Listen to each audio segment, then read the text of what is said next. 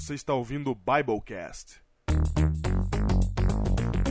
Podcast do site confissõespastorais.com.br. Eu sou o pastor Diego Barreto, distrital de Pedreira, em São Paulo. Eu sou o pastor Júnior, pastor da igreja de Ubatuba, no litoral norte de São Paulo. Eu sou o pastor Rodrigo César, sou pastor auxiliar da igreja do Bosque, em São José dos Campos. Estamos de volta, Júnior. De volta! Depois de três semanas aí, rodando agora- o mundo e passeando por ele. Rodando de rodear a terra e passear por ela. Exatamente. Estamos de volta, Júnior, e hoje vamos trazer a premiação daquele que é o vencedor da promoção O Livro Amargo. O, o livro amargo da vinheta! Da vinheta saindo diretamente de Mundo Novo, assinado pelo autor Denis Cruz, vai o livro para Rufem Tambores. É agora. Vai para Olaria, no Rio de Janeiro, Marcelo Santos. Olá, e palma! Palmas.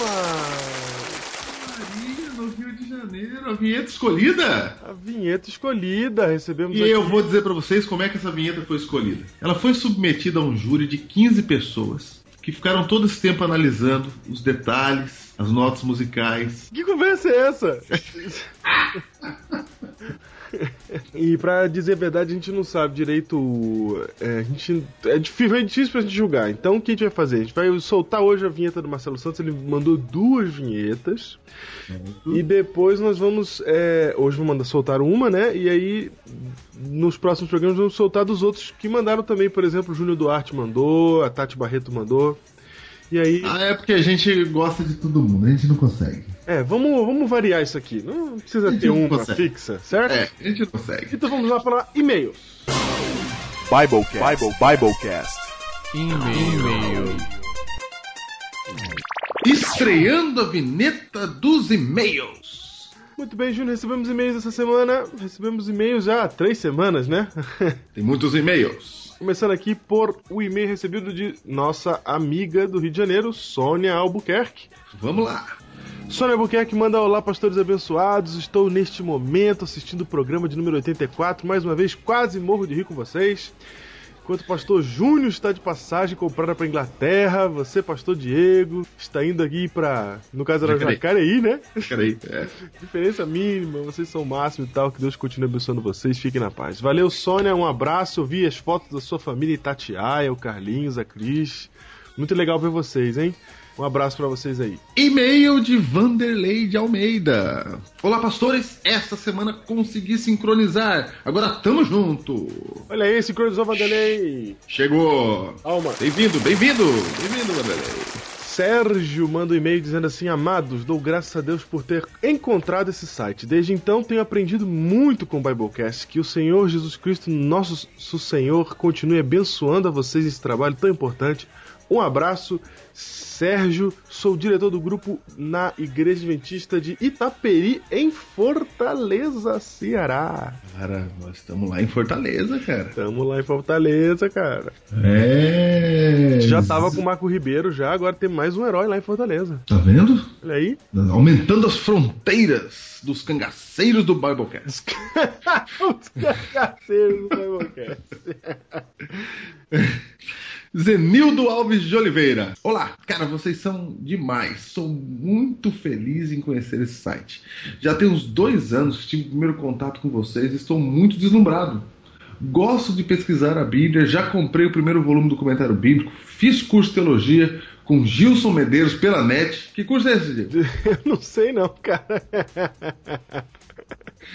Desde que fui ordenado em 2004 como ancião da minha igreja, não perco tempo em me encher de conhecimento. Sou músico, fiz parte do ministério jovem uns 20 anos da minha vida, mas estou agora entendendo outro chamado de Deus para trabalhar na edificação da igreja como corpo de Cristo. Atualmente trabalho na classe juvenis com minha esposa.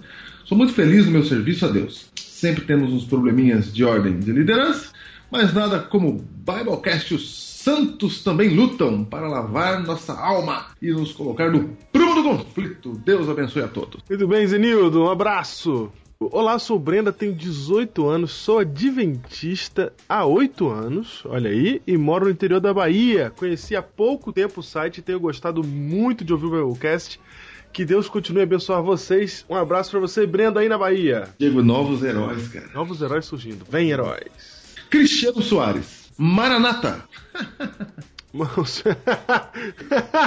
Que risada foi essa, cara?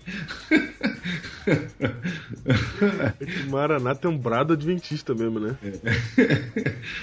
Olá, pastores. Quero agradecer pelo site, pelo Biblecasts, que tem sido uma bênção para mim. Parabéns pelo prêmio. Também tentei acompanhar sua palestra, mas meu computador travou. Ok. Tem algum link que eu possa ver? Tem, tem um link da palestra no Facebook. Se você entrar lá no Biblecast, facebook.com.br Biblecast, lá tem um, um, link da palestra. Isso mesmo.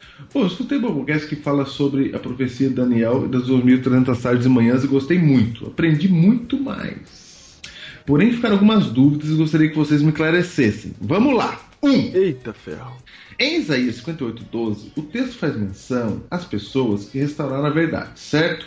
Mas essas pessoas seriam os remanescentes, ou seja, nós adventistas? Porém, no final é mencionado um país. Que país é esse? Seria a Cidade Santa, a Nova Jerusalém?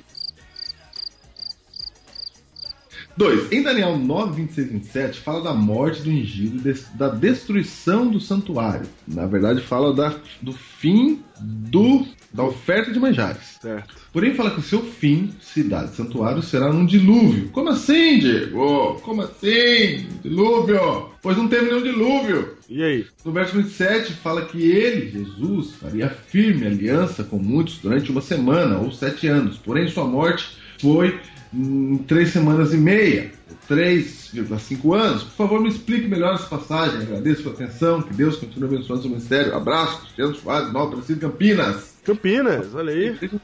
Então vamos lá. Pergunta número 1, um, Diego Tempo. Que tempo nada, responde uma vez. Vai logo. Ai, caramba. Para que o país se torne habitável, a pergunta é: que país é este? Como já diria o cancioneiro popular nacional. Uhum. Que país é esse, Diego? Cristiano, o país que se refere aí é o que o texto está fazendo uma referência aos reparadores de brecha. Os reparadores de brecha, eles estão reparando as brechas do muro da cidade. Não é? Então, a referência que está se fazendo aí é que são aqueles que vão consertar vão reparar os problemas que a cidade tem. Então, esse país aí, ele pode ser interpretado como a terra ou como o reino de Deus na terra, entendeu? Porque literalmente era o país de Jerusalém, né? Exatamente. Então, Jerusalém é o povo de Deus. Exatamente. Ninguém vai reparar a cidade santa ou Nova Jerusalém. É a reparação que a gente faz do que a gente já tem aqui na Terra agora, certo? E, e essas pessoas seriam realmente os remanescentes, ok? Ok, exatamente. Os remanescentes são os que reparam essas brechas. Quem são esses remanescentes aí que reparam essas brechas? Quem é, são? Sim, os adventistas, por serem pregadores. E qualquer um que pregar sobre a lei de Moisés, que foi esquecida e abandonada, que é uma brecha no muro. Qualquer um que pregar sobre a volta de Jesus. No caso, nós fazemos isso, então nós nos colocamos nessa posição. Mas qualquer um que fizer essas mesmas coisas também é, é remanescente de Deus. Ok. Ok? Segunda pergunta. Segunda que pergunta. dilúvio é esse? O dilúvio, que dilúvio é esse? Ô, Júlio! Que dilúvio é esse? Porque daí agora pode cantar. Né? Agora Cidade não.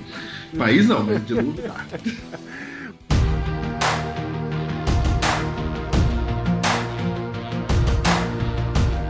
O dilúvio é a invasão dos romanos. Quando a Bíblia está falando, quando é, se fala da, da, da, destruição da cidade de Jerusalém, a destruição foi avassaladora. Os romanos simplesmente passaram como se fosse uma onda gigante, arrebentando com tudo, e só sobrou Massadinha, que estava no alto da montanha, e ainda arrebentaram Massaro também. Então é o seguinte: o dilúvio aí, a ideia de dilúvio é que não vai dar tempo de escapar nada, que vai vir de repente e vai devastar tudo. É isso. Porque nas profecias, água quer dizer povos. Exatamente. E é o seguinte, como é que.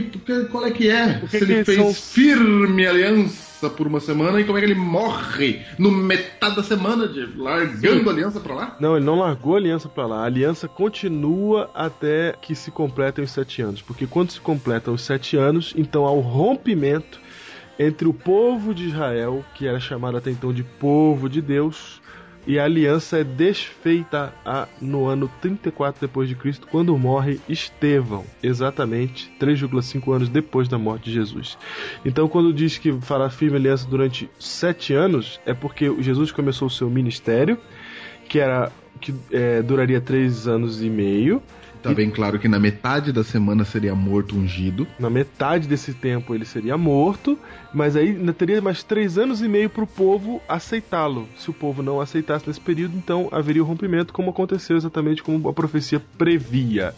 Portanto, esta semana e esses sete anos se referem ao último tempo de é, esperança para o povo judeu continuar sendo o povo de Deus. Nossa, bem próximo. Ok, próximo e-mail, último e-mail de hoje é de Daniel Leandrin. Vai! Olá, Pastor Diego e Pastor Júnior. Comecei a ouvir desde o primeiro podcast e vi que são todo poder. Vai! Sou membro da Igreja Adventista de Parque São Paulo, em Embu-Guaçu. Comecei olha aqui perto. Negócio é legal, hein? Terra do lenhador. É. Lenhador. Não, não, o Leandro não tá mais lá, não, cara. Ele tava lá. Leandro agora é da Alvorada, cara. Passou por lá. É, passou por lá. Ele vai mencionar É aqui, né? distrito de Bugaçu. Ele tava no distrito de Cipó, não é isso? Isso, mas é uma cidade. Ele morava na cidade de Embu-Guaçu. Isso, é ali do ladinho. Comecei a gravar DVDs pra todos os membros. E o pastor Igor Lenhador Tô falando, rapaz? Eu tô falando que é lenhador. já cuidou daqui do distrito de Embu. E me impressionei com o Biblecast Davusei, Daivusei Pastores. A minha igreja não estava tendo a programação do JA aos sábados à tarde, então reuni todos os membros para escutar o Biblecast. Olha aí que legal. Ele tá vendo isso. Que o Senhor Jesus continue atuando no ministério de vocês, pois vocês são a revolução, ô louco, da igreja. Já estou divulgando para as pessoas que conheço no Facebook. Ainda estou no podcast 79. Poxa, começou do primeiro já tá no 79, tá bem, hein? Que me deu motivação para pregar o evangelho para a família de minha esposa que pertence à igreja. E o resultado eu vou compartilhar com vocês depois. Um forte abraço, fiquem com Deus. Um abraço, Daniel Leandrin. Hum, A revolução não é a gente. Não é, não é. A revolução são os heróis, cara. É verdade, eles nem sabem, a revolução são eles. Que isso? É isso é isso mesmo. E Júnior, hoje nós temos de volta aqui o Escolhi Ser Pastor. Acredite se quiser. Escolhi ser pastor. O pessoal ficou reclamando que Biblecast faz três semanas que não vem. Toma então, essa. tome overdose. Tome overdose. Toma essa. Mais de duas horas de programa. Tome, tome tudo. Tome, Aí, tome. eu, se fosse você, eu ouvi um pedaço hoje, um pedaço amanhã. É, tá ouvindo aí por um mês. Isso, eu ouvindo por um mês. E é o seguinte, cara, o Escolhi Ser Pastor de hoje mostra o embate, o encontro, temido encontro do segundo ano. Ora, o Escolhi Ser Pastor de hoje é o próprio Astros. É o. É, cara. É o próprio. Como é que é? Ídolos, as- Ídolos, ídolos, é. Porque eles vão pregar, você vai ouvir o sermão deles, depois vocês vão ouvir o que o professor falou na frente de todo mundo pra toda a internet. temido Milson, Emilson Reis. O que que ele falou sobre o sermão que eles pregaram lá na hora, em seis minutos. Então, se prepare aí pra uma dose cavalar também de escolher ser pastor. E é isso aí, vamos ver. Eu era uma pessoa comum. Até que minha vida mudou. Porque agora eu atravesso um caminho tortuoso, cheio de obstáculos, direto das alamedas do conhecimento. Minha vida será transformada porque agora eu escolhi ser pastor.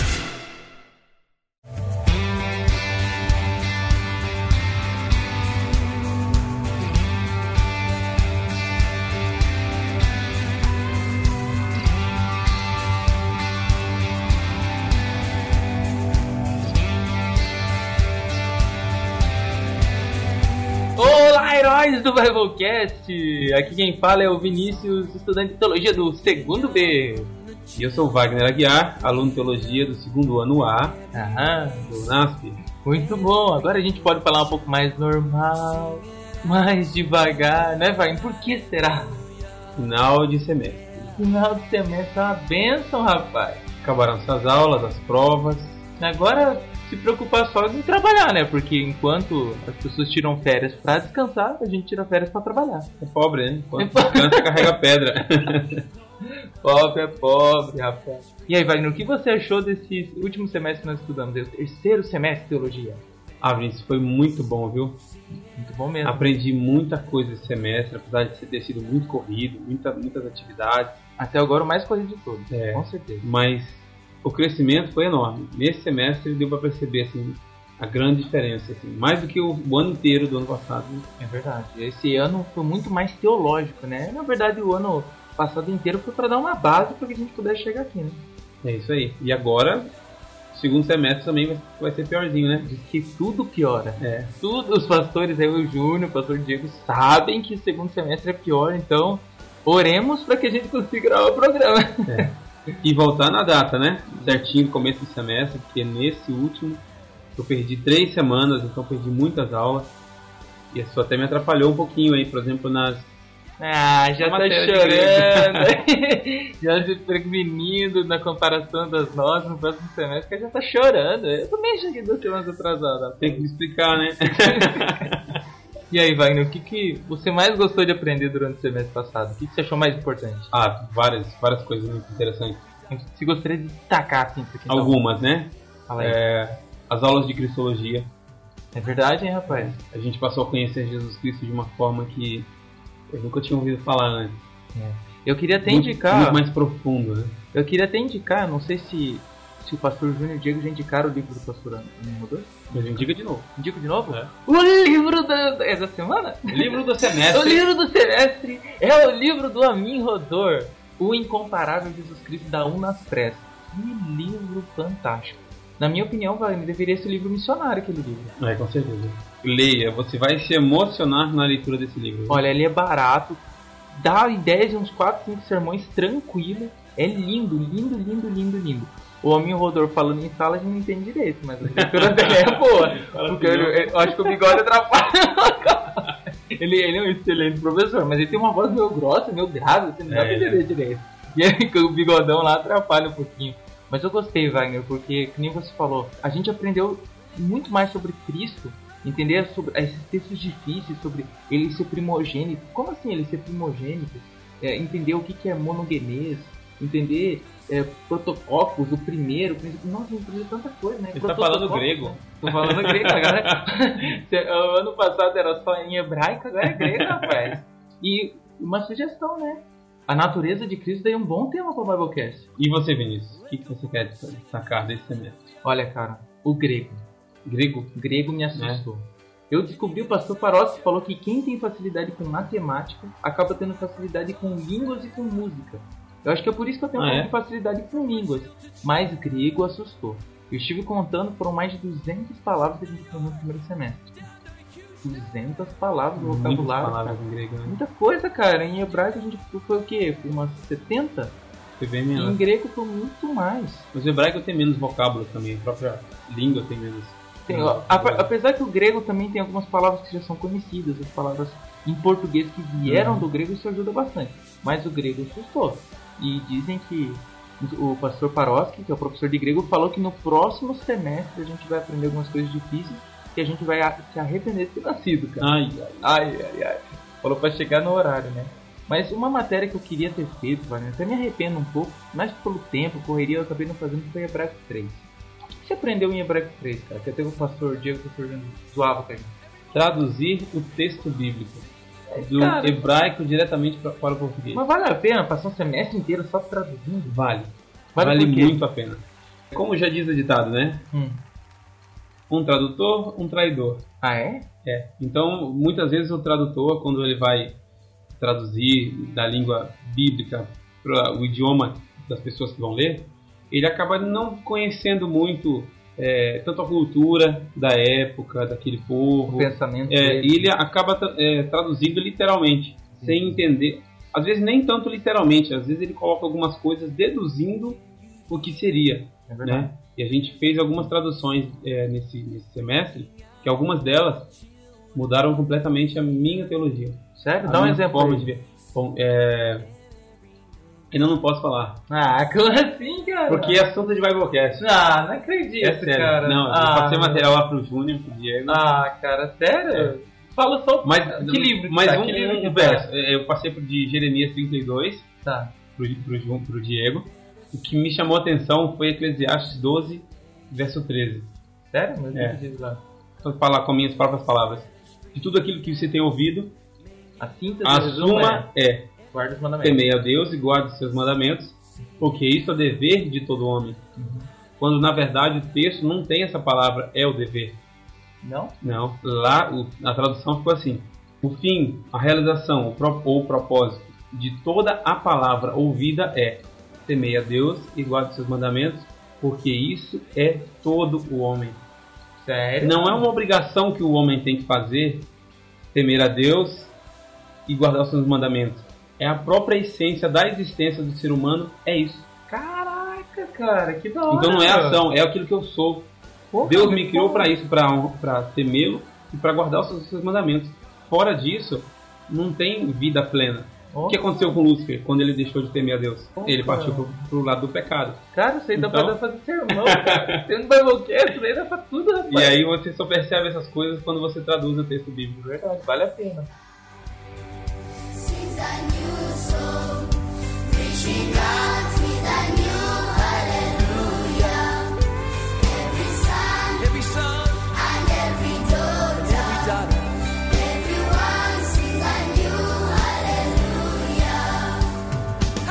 Estágios? O que, que você aprendeu com os estágios nesse semestre? Faz estágio é uma coisa incrível, hein? Cansativo, né? É cansativo, mas vale muito a pena. Oxe, é o que mais vale a pena durante toda a semana. Eu não sei pra você, mas pra mim também, que junto com você, né, a gente vai pra São Paulo e passa sábado e domingo lá. Fazer não só a minha parte de estágio, sabe? Ali, pequenos grupos, só o estágio de semestre, mas participar de outros departamentos, de outras, é, outras atividades na igreja, fora aquilo do estágio, é muito, muito edificante. Você participar na igreja é, com um olhar diferente, é, é- é completamente diferente de antes, né? Antes de você ter esse olhar daqui de dentro do, do curso teológico. Resumindo, assim, o que, que você fez até agora na igreja? Resumindo. Já preguei em quase todas as igrejas do distrito. Olha só. Aos domingos à noite eu, tenho, eu prego também em uma igreja, com temas do Apocalipse, Uhum, dois estudos bíblicos, coordeno os pequenos grupos, entendi. Faço um trabalho também com os jovens lá, para assistir alguns filmes, analisar algumas coisas, unir um pouco mais os jovens. É bem legal lá, a gente, quando a gente vai assistir um filme juntos lá, dão 30, 40 jovens. Caramba, Muito cara. legal. E, bom, fora isso, passar lição, né? Com, na classe de jovens, nas, nas classes dos adultos também. Tá ficando famoso já, a parte cara. de ofertas também. Tá ficando famoso já? Não, tão famoso não. No Facebook eu vi que você para. As minas piram no seu. Quantos compartilhamentos É lá, cara? Quantos compartilhamentos aquele lá? Não. Fala aí, cara. Mais de 200. Vamos cara. voltar pro estágio? As minas piram, as minas piram. Tem gente que não sabe o que você tá falando, não Ah, acessa tá. o Facebook. Eu vou colocar lá no Escolher Ser Pastor. É, então vai, é, é um lá meme, é um meme. Eu vou colocar embaixo do post o meme especial que fizeram pro Wagner. Uma brincadeira que fizeram comigo. Teologando Suzana, as minas pira. isso daí virou, ficou viral, cara. Uma galera com, tá compartilhando e tudo mais. Então, voltando ao estágio. Voltando a estágio. Então, fora isso, oferta, tirar ofertas, né? Participar ali do aquele momento da adoração. Outros departamentos também de escola sabatina, JA. Então, Então, vários. Ah, participo também já das comissões, né? Então, gente aprende muito mais, né? Mas e você? Como é que foi lá na Nova Semente? Então, rapaz, lá no Nova Semente eu estou mais aprendendo como é a forma de culto. Então eu assisto bastante culto, já aprendi alguma coisa, já fiz algumas participações lá na igreja, tanto de manhã quanto de tarde. Já passei a lição da escola sabatina, sou professor de facilitadores, que é como se fosse uma escola sabatina também, só que é a parte de discipulado da Uhum. igreja. É, agora estou cuidando de uma classe bíblica infantil. Já passei também é, o programa da tarde com os adolescentes, lá explicando para eles. Já passei pela área de vídeo, por várias partes. né? Eu fiz bastante coisa lá na igreja já, graças a Deus. Mas, Wagner, o que me marcou mais durante o semestre no estágio foi que os pastores lá eles têm uma vida muito corrida. O pastor Kleber, como ele é da associação, ele viaja muito. O pastor Fabiano fazendo mestrado. O pastor Irã, ele fica cuidando de colégios também. Então, quando chega no sábado, tem muita atividade. Eles têm pouco tempo para fazer tanta coisa. Então, eles começaram a passar algumas responsabilidades. E uma delas foi conversar com os interessados em se batizar. Oi, isso é legal, hein? E, e sábado passado, eu entrevistei um, um candidato ao batismo. Fazia sete meses que ele estudava a Bíblia, que ele já tava com um estudo bíblico, deixou várias coisas, já tava guardando o sábado, já queria se batizar mesmo. Eu conversei com ele pra resumir, cara. Foi a primeira ficha batismal que eu preenchi, Ah, é, cara? Legal, Cara, muito da hora. Eu já tive, assim, a satisfação de levar alguma, alguma pessoa pro batismo Aham. né, ver a pessoa se batizando, porque eu dei estudo bíblico e tal, mas eu nunca tinha preenchido uma ficha, cara. E foi a primeira ficha que eu preenchi, cara. É diferente, né? muito é bem legal. muito legal, cara. Muito bom, curti pra caramba.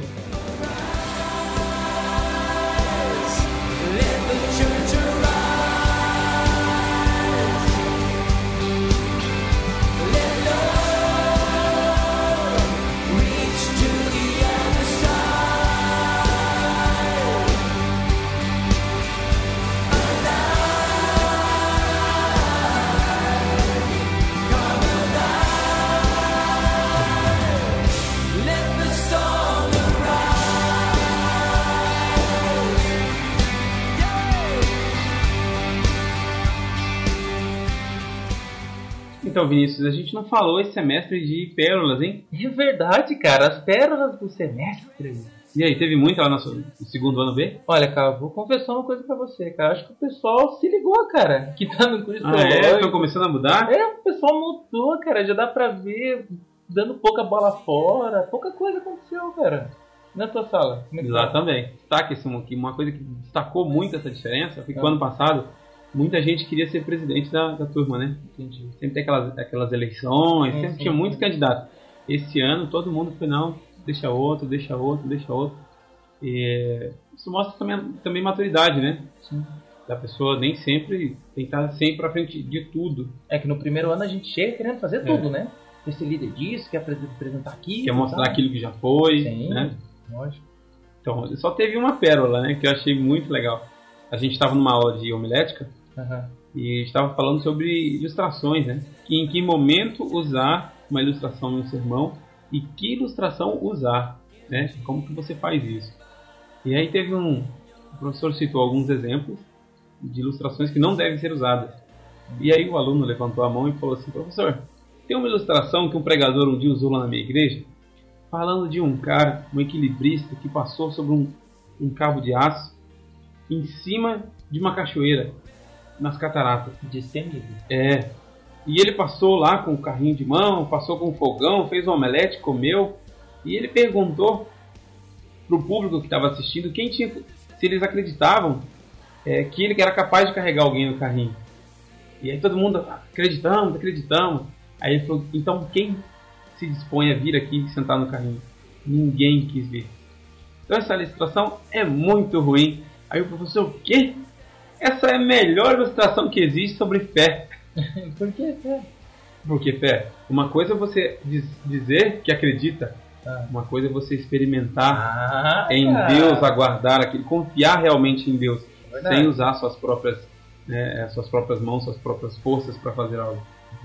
É, então, foi contando assim parece meio sem graça, mas no contexto da sala bom. ficou muito legal assim a- a- o corte que ele levou, né? Entendi. E na minha sala, assim, cara, teve várias, assim, pequenininhas que a gente já tá fabricando alguns memes pra postar no site eu escolhi. Mas a maior, que o povo mais deu risada, foi numa aula de cristologia. O professor de cristologia é o Amin Rodor. Ele não gosta muito que atrapalhe muito na aula, e como a gente brincou agora há pouco, a voz dele é meio grossa, meio forte, né? O pastor e o pastor Diego sabem disso. E o, o aluno, de repente, né, ele explicando tal sobre o fato de Jesus é, ter essa possibilidade de pecar. Jesus poderia pecar. E ele explicando esse assunto, tudo entusiasmo, e de repente um aluno levanta a mão. E ele fica a mão levantada e o professor explicando, explicando, explicando, explicando. Né? E o aluno não aguentou e falou, professor! E ele explicando, ele olhou para ele assim, ó, só uma coisa. Eu estou explicando aqui, só que é o seguinte, todo ano me perguntam o que aconteceria se Jesus tivesse pecado. Eu não sei, não tem nada revelado sobre isso, então não me adianta fazer esse tipo de pergunta. Ele parou, respirou, olhou para o aluno e falou assim: Qual que é a tua pergunta? O aluno parou, olhou para ele: Nenhuma. Tá respondido. Tá respondido. Qual que era a pergunta já? Cara, foi muito bom, cara. Ele deu muita risada, porque ele falou, até perguntei pra ele, cara, era essa a pergunta? Ele falou, era, cara. Era essa a pergunta, cara. Então foi muito bom, cara. É, fora isso, a, a turma fica mais unida, né? Fica, Já fica tá mais um ano, unida. mais de um ano juntos e tal. A gente vê que a gente fica mais amigo também, né? Com As certeza. criando mais afinidade. E até um ano com o outro, né? O A já tá um pouco mais entrosado com o B. Sim. Os alunos estão fazendo mais amizade. Isso é muito importante. Eu percebi isso também na Copa Daça, cara, no futebol. A nossa sala jogou bem de boa, sem aquele negócio de querer ganhar mesmo e tal. O time jogou muito melhor. E o nosso time do ano passado era melhor que o time desse ano, cara. Tá Legal. certo que eu não tô chegando longe, mas Uhum. era melhor, entendeu? Já deixaram, então, a fase de primeira missa pra Já trás. deixamos, né? É isso aí. E agora, Wagner, o que mais marcou o segundo semestre? Opa! O que mais marcou o primeiro semestre? Se você for perguntar para qualquer teologando, com certeza ele vai falar na tal da avaliação com o professor Emilson. É, para você ter ideia do que é essa avaliação, durante o semestre nós aprendemos sobre homilética. Homilética é a oratória utilizada para em benefício do evangelho. Então é a oratória sacra, dá-se o nome de homilética. Tá. Então, do- nesse primeiro semestre a gente não teve que apresentar um sermão, era apenas um discurso. Você poderia falar do que você quisesse. Poderia falar de futebol, poderia falar, falar de natureza, né? A maioria escolheu um tema bíblico, como se fosse um sermonete, né? Claro, claro. Mas era, a ideia era um discurso, em que nesse discurso você teria que usar as regras, né? As técnicas de homilética, postura, né? a vestimenta, de, combinando com a roupa. Como é que você vai falar de ordem se sua roupa não, não combina? A voz, Né? gesticulação. Gesticulação, a voz, que é impostação, dic, dicção, inflexão. Ah, cara Né? estudou a prova médica. Até hoje eu lembro. E aí você tem de 5 a 7 minutos para fazer essa apresentação para toda a turma e o professor ali te avaliando com a caneta na mão. Exatamente. A turma também olhando com aquela cara de que comeu e não gostou, né? Tá com aquela cara, olhão esbugalhado, todo mundo prestando atenção em você. Parece que tá todo mundo te avaliando junto, rapaz. É complicado o negócio. É bem por aí. E assim, a gente, antes de fazer, a gente já pensou, a gente vai gravar a avaliação e vai mostrar pros heróis. É, vai vai dar mostrar cara a nosso tapa. quadro. A gente vai dar a cara a tapa aqui hoje. É, mas perceba, a gente tava nervoso, a gente não prega assim desse jeito. Ué, você tá se justificando já também? Não, não, não, não, cara, é só pro pessoal entender. Vai que. Porque o sermão foi aquelas coisas lá. Você tá nervoso, são seis minutos que você tem. É pouco tempo. É. Então você fica naquela lá tal, você pega e apresenta. Às vezes você gagueja, é normal. Então se você ouvir assim, um dia que quiser convidar a gente pra pregar, sabe que a gente tá um pouco É. melhor do que isso daí. Não, não é um pouco melhor. É bem melhor. é bem digamos. melhor, é melhor. Fique tranquilo. É bem melhor. Fique tranquilo. Então agora você vai ter a possibilidade de ouvir as nossas pregações na sala e depois a gente vai estar comentando um pouquinho sobre o que a gente achou. We're singing.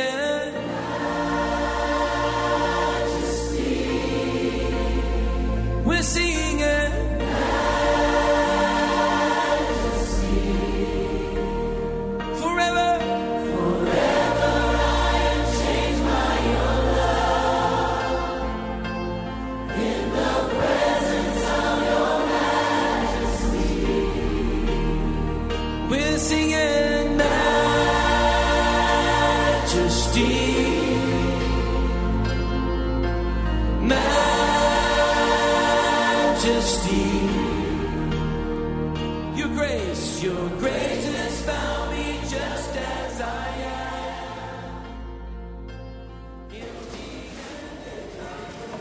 Boa tarde a todos, boa tarde você também que nos acompanha na internet.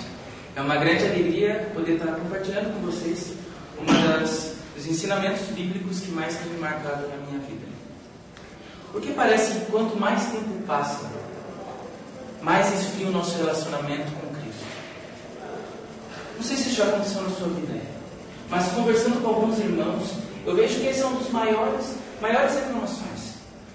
Eles falam, poxa, antigamente eu lia a Bíblia, e eu lia com tanta vontade, com tanto afinco, palavras, ensinamentos, eu captava tudo da minha vida. Quando eu orava, era aquela oração demorada, abria o coração ao Senhor. Só que o tempo foi passando. E a leitura da Bíblia, ah, já li há uns três anos aí, repetidamente no ano bíblico, a oração uns dois minutinhos, os mesmos pedidos, os mesmos agradecimentos. Que será que com esse passar do tempo nosso relacionamento com Cristo esfria? Procurando uma resposta a essa pergunta, eu achei um texto que está no Evangelho de Lucas, capítulo 2, do versículo 41 até o versículo 46. Esse capítulo ele fala do nascimento de Jesus, ele fala da sua apresentação e esses versos que iremos ver, eles falam da sua infância. Versículo 41 diz assim: Ora, anualmente iam seus pais a Jerusalém para a festa da Páscoa. Quando ele atingiu os 12 anos, subiram a Jerusalém, segundo o costume da festa.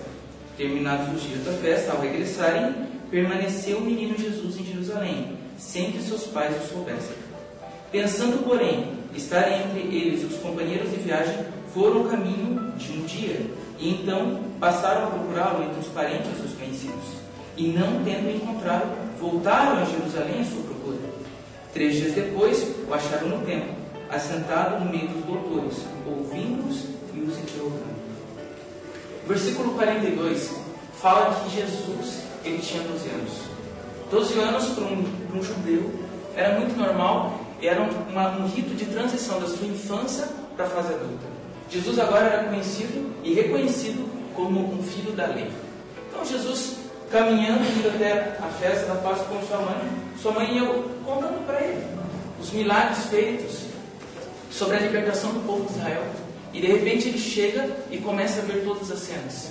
Ele vê os sacerdotes com suas roupas, ele vê o sacrifício dos cordeiros, ele vê todos os rituais. E ele percebe que aqui cada ato faz parte também da sua vida. Mas a festa termina, e assim que termina, todos voltam rapidamente e acontece aquela, aquela confusão. E Jesus acaba se perdendo. Jesus fica na cidade. Perder criança é uma coisa muito simples muito, e acontece faz muito tempo.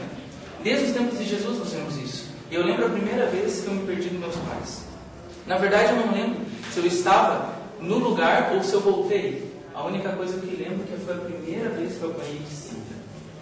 Hoje é muito mais fácil encontrar crianças. Se você vai numa praia, eles te dão aquela fitinha de identificação. Existem telefones, sites. Existem várias maneiras de você encontrar uma criança, mas nos tempos de Jesus era diferente. Talvez se pergunte, mas como pode Maria e José perderem a Jesus? Ele era o Messias. Era um costume é, da época as mulheres saírem antes que os homens nas viagens. Eles faziam isso porque as mulheres andam mais devagar. Se você tem alguma dúvida, convide sua esposa a dar uma volta no shopping. Elas param, elas observam todas as coisas. Se juntar com outra mulher, outras mulheres, fica ainda mais demorada a caminhada. O homem não, o homem é mais focado, ele vai direto ao seu público, ele sabe o que ele quer. Os tempos de Jesus provavelmente foi da mesma maneira. Não existiam shoppings, mas elas iam andando, caminhando devagar. No final do dia eles se encontravam. O maior problema é que Jesus estava numa fase de transição. Para Maria, como ele era um menino, ele deveria estar com seu pai. Agora, para José, como ele era uma criança, deveria estar com sua mãe. Qu- Quando José e Maria se encontram, eles percebem: cadê Jesus? Eles começam a observar por todos, por todos os lados, observam as pessoas: cadê Jesus? Ficam procurando, não acham. Volta rapidamente para Jerusalém. Três dias de procura, na, volta. Aquela, aquele, aquela agonia, aquele sentimento, lembrando da, do que aconteceu com Herodes, na tentativa de matar Jesus. Só que depois da procura, eles escutam uma voz. Eles reconhecem que é a voz do seu filho é a voz de Jesus. Talvez você deve estar se perguntando: o que tudo isso tem a ver com a minha vida hoje? Eu vejo que o nosso maior problema na nossa caminhada cristã é que nós temos muitas vezes perdido Jesus de vista. Jesus não é mais o primeiro, Jesus não é mais o principal. E se você hoje sente-se que está longe de Jesus, se você hoje percebe que você, que você poderia estar mais perto dele, assim como Maria e José fizeram no passado, escute a voz de Cristo e tenha um encontro com ele, ainda hoje. Enemy's been defeated. And death couldn't hold you down, down. The enemy's been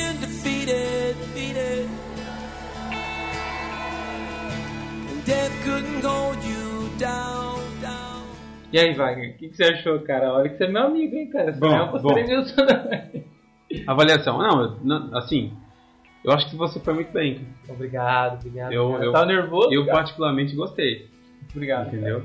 Mas tem aquela questão do nervosismo, né? Claro, olha. A cara. gente tem que falar, preocupar com gestos, com a movimentação, né? Com a gesticulação. Porque na igreja você faz isso automático. É. Você não fica pensando, não, vou fazer gesto e tal. Pra... Não, você faz normal. E aí vocês têm que se preocupar com isso, com o tema, o assunto que você está falando, E com o tempo. e com o tempo e com o professor. Sim, porque se passar de 7 minutos, você reprova a matéria. E se for menos de 5 também. Você reprova a matéria. Então você tem que saber ficar em 6 minutos. Então, vamos lá então. Fala aí o que você achou. Bom, teve algumas frases assim, truncadas, né? Que é o que ele chama de tropeços, né? Na avaliação ele falou que teve 7, né? O pastor Emilson falou que eu tive 7 tropeços. Então, algumas eu vi, por exemplo, alguma começa uma frase, aí dá aquela pausa, e aí retoma a frase de novo, Sim. corrigindo aquilo que tinha falado e tal. Tipo aquele, É. aquela. É. Bom, ele não falou na avaliação, mas eu, eu achei, tá? O quê? É, pro tempo que você tinha Ah. ali, a leitura da Bíblia ficou um pouco extensa no começo. Foi nada, Ah. rapaz. Imagina o cara pregando, vai pregar meia hora na igreja. Ah. Passa dos dez- os 10 primeiros minutos ele fica lendo a Bíblia. Ah, falei quatro versinhos só, cara. Tá de brincadeira, cara. não, mas ele tá, detalhe, Não, tá? detalhe- Ô, cara, o mais importante é ler a Bíblia. Eu vou lá levando. Vou ler um versinho lá e falar um monte, 40 minutos. Sai fora, pra Vamos lá. mesmo, vai. Continuando. Ah, fala aí. Tropeços como aquele, aí depois você redomou cada ato, né? É. Falou aquele, aí depois mudou pra aquela, aquele, ah, aquela, É. essa mudança aí. É, isso eu errei. E as- o ritmo também, às vezes estava sempre no mesmo ritmo, assim. Seu jeitão de, de curitibano, né? normal. Falando, falando, falando, falando. Cara, é que assim, cara, é complicado você falar com um monte de gente e você querer dar aquela. Tal, você entra, fica emotivo e fala com mais vontade. É porque um monte de gente avaliando, não dá vontade de fazer isso, cara. É, é verdade. E aí também a inflexão, né? Eu achei assim, algumas partes tinha que ter um pouco mais de volume, tá? um pouco mais forte, coisas. É que nem falei, né, cara? Não dá muita vontade. Então, né? mas aí, aí que tá o interessante dessas nossas avaliações é que coisas que a gente nunca tinha pensado antes, agora a gente começa a pensar, né? É verdade. Poxa, isso aqui é realmente. Tenta começar a melhorar, perder o sotaque, né? No meu caso, tem bastante. Ah, o, pastor nem falou tanto. que, o pastor falou que não é muito bom, então eu tô perdendo um pouco o sotaque, eu também tentando Mas- perder, né? Bom, Bom, mas a minha nota, com tudo isso daí, não foi tão ruim, eu tirei 88. 88. 88. Não, beleza. Né? Por causa dos tropeços, algumas coisinhas, 88. É, pra você que tá acostumado de, de 0 a 10, 8,8. É, 8,8, 8,8. Mas então tá bom, agora vamos ver a tua agora. Quero ver agora, vou te avaliar. And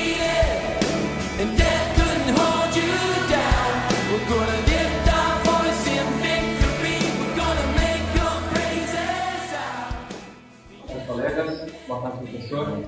Para mim é um privilégio estar aqui com vocês e ser avaliado para que eu possa melhorar e assim dar o meu melhor na obra de Deus no ministério do bem velho. Em 2 Coríntios 5, verso 21, Paulo afirma que Cristo não conheceu o pecado. Na carta aos Hebreus, capítulo 4, verso 15, ele dá mais alguns detalhes. Ele afirma que Cristo foi tentado em tudo e não cometeu pecado. Com relação a não ter cometido pecado, não há o que discutir. Cristo foi o nosso sacrifício perfeito pelo nosso pecado, pelo nosso mal. Mas ser tentado em tudo, você já parou para pensar nisso? Será que Cristo realmente foi tentado em tudo? Cristo não tinha internet naquela época. Ele não teria as mesmas tentações que uma pessoa que usa a internet para qualquer fim. Ele também não tinha um trabalho. Ele também não tinha como ser tentado a subir, a crescer na vida profissional usando as pessoas como trampolim. Ele também não era casado. Consequentemente, ele não poderia ter a tentação da infidelidade. Mas então, o que significa isso? O que significa Cristo ser tentado em tudo? 1 João, capítulo 2, verso 16, diz o seguinte: Porque tudo que há no mundo, a concupiscência da carne, a concupiscência dos olhos e a soberba da vida, não procede do Pai, mas procede do mundo. Nesse verso, João apresenta as três bases pelas quais a tentação se fundamenta. concupiscência dos olhos, a concupiscência da carne e a soberba da vida.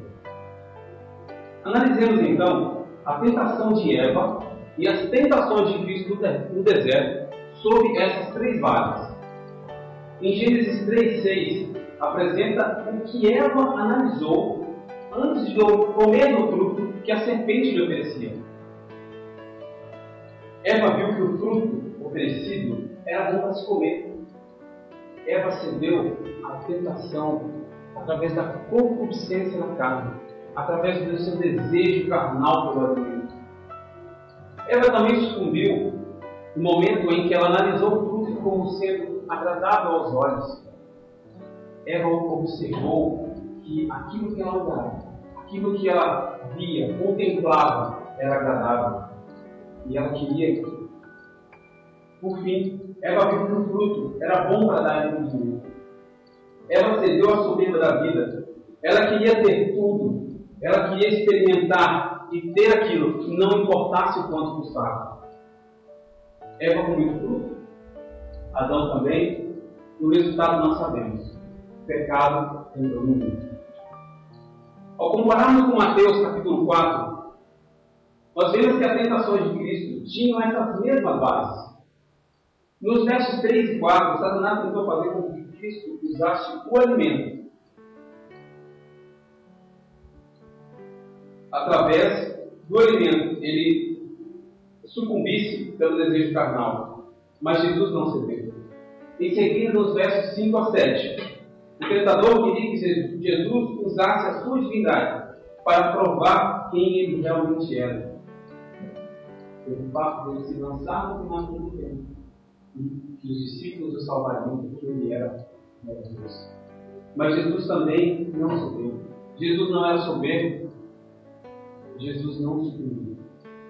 Ao contrário, ele era humilde e servidor.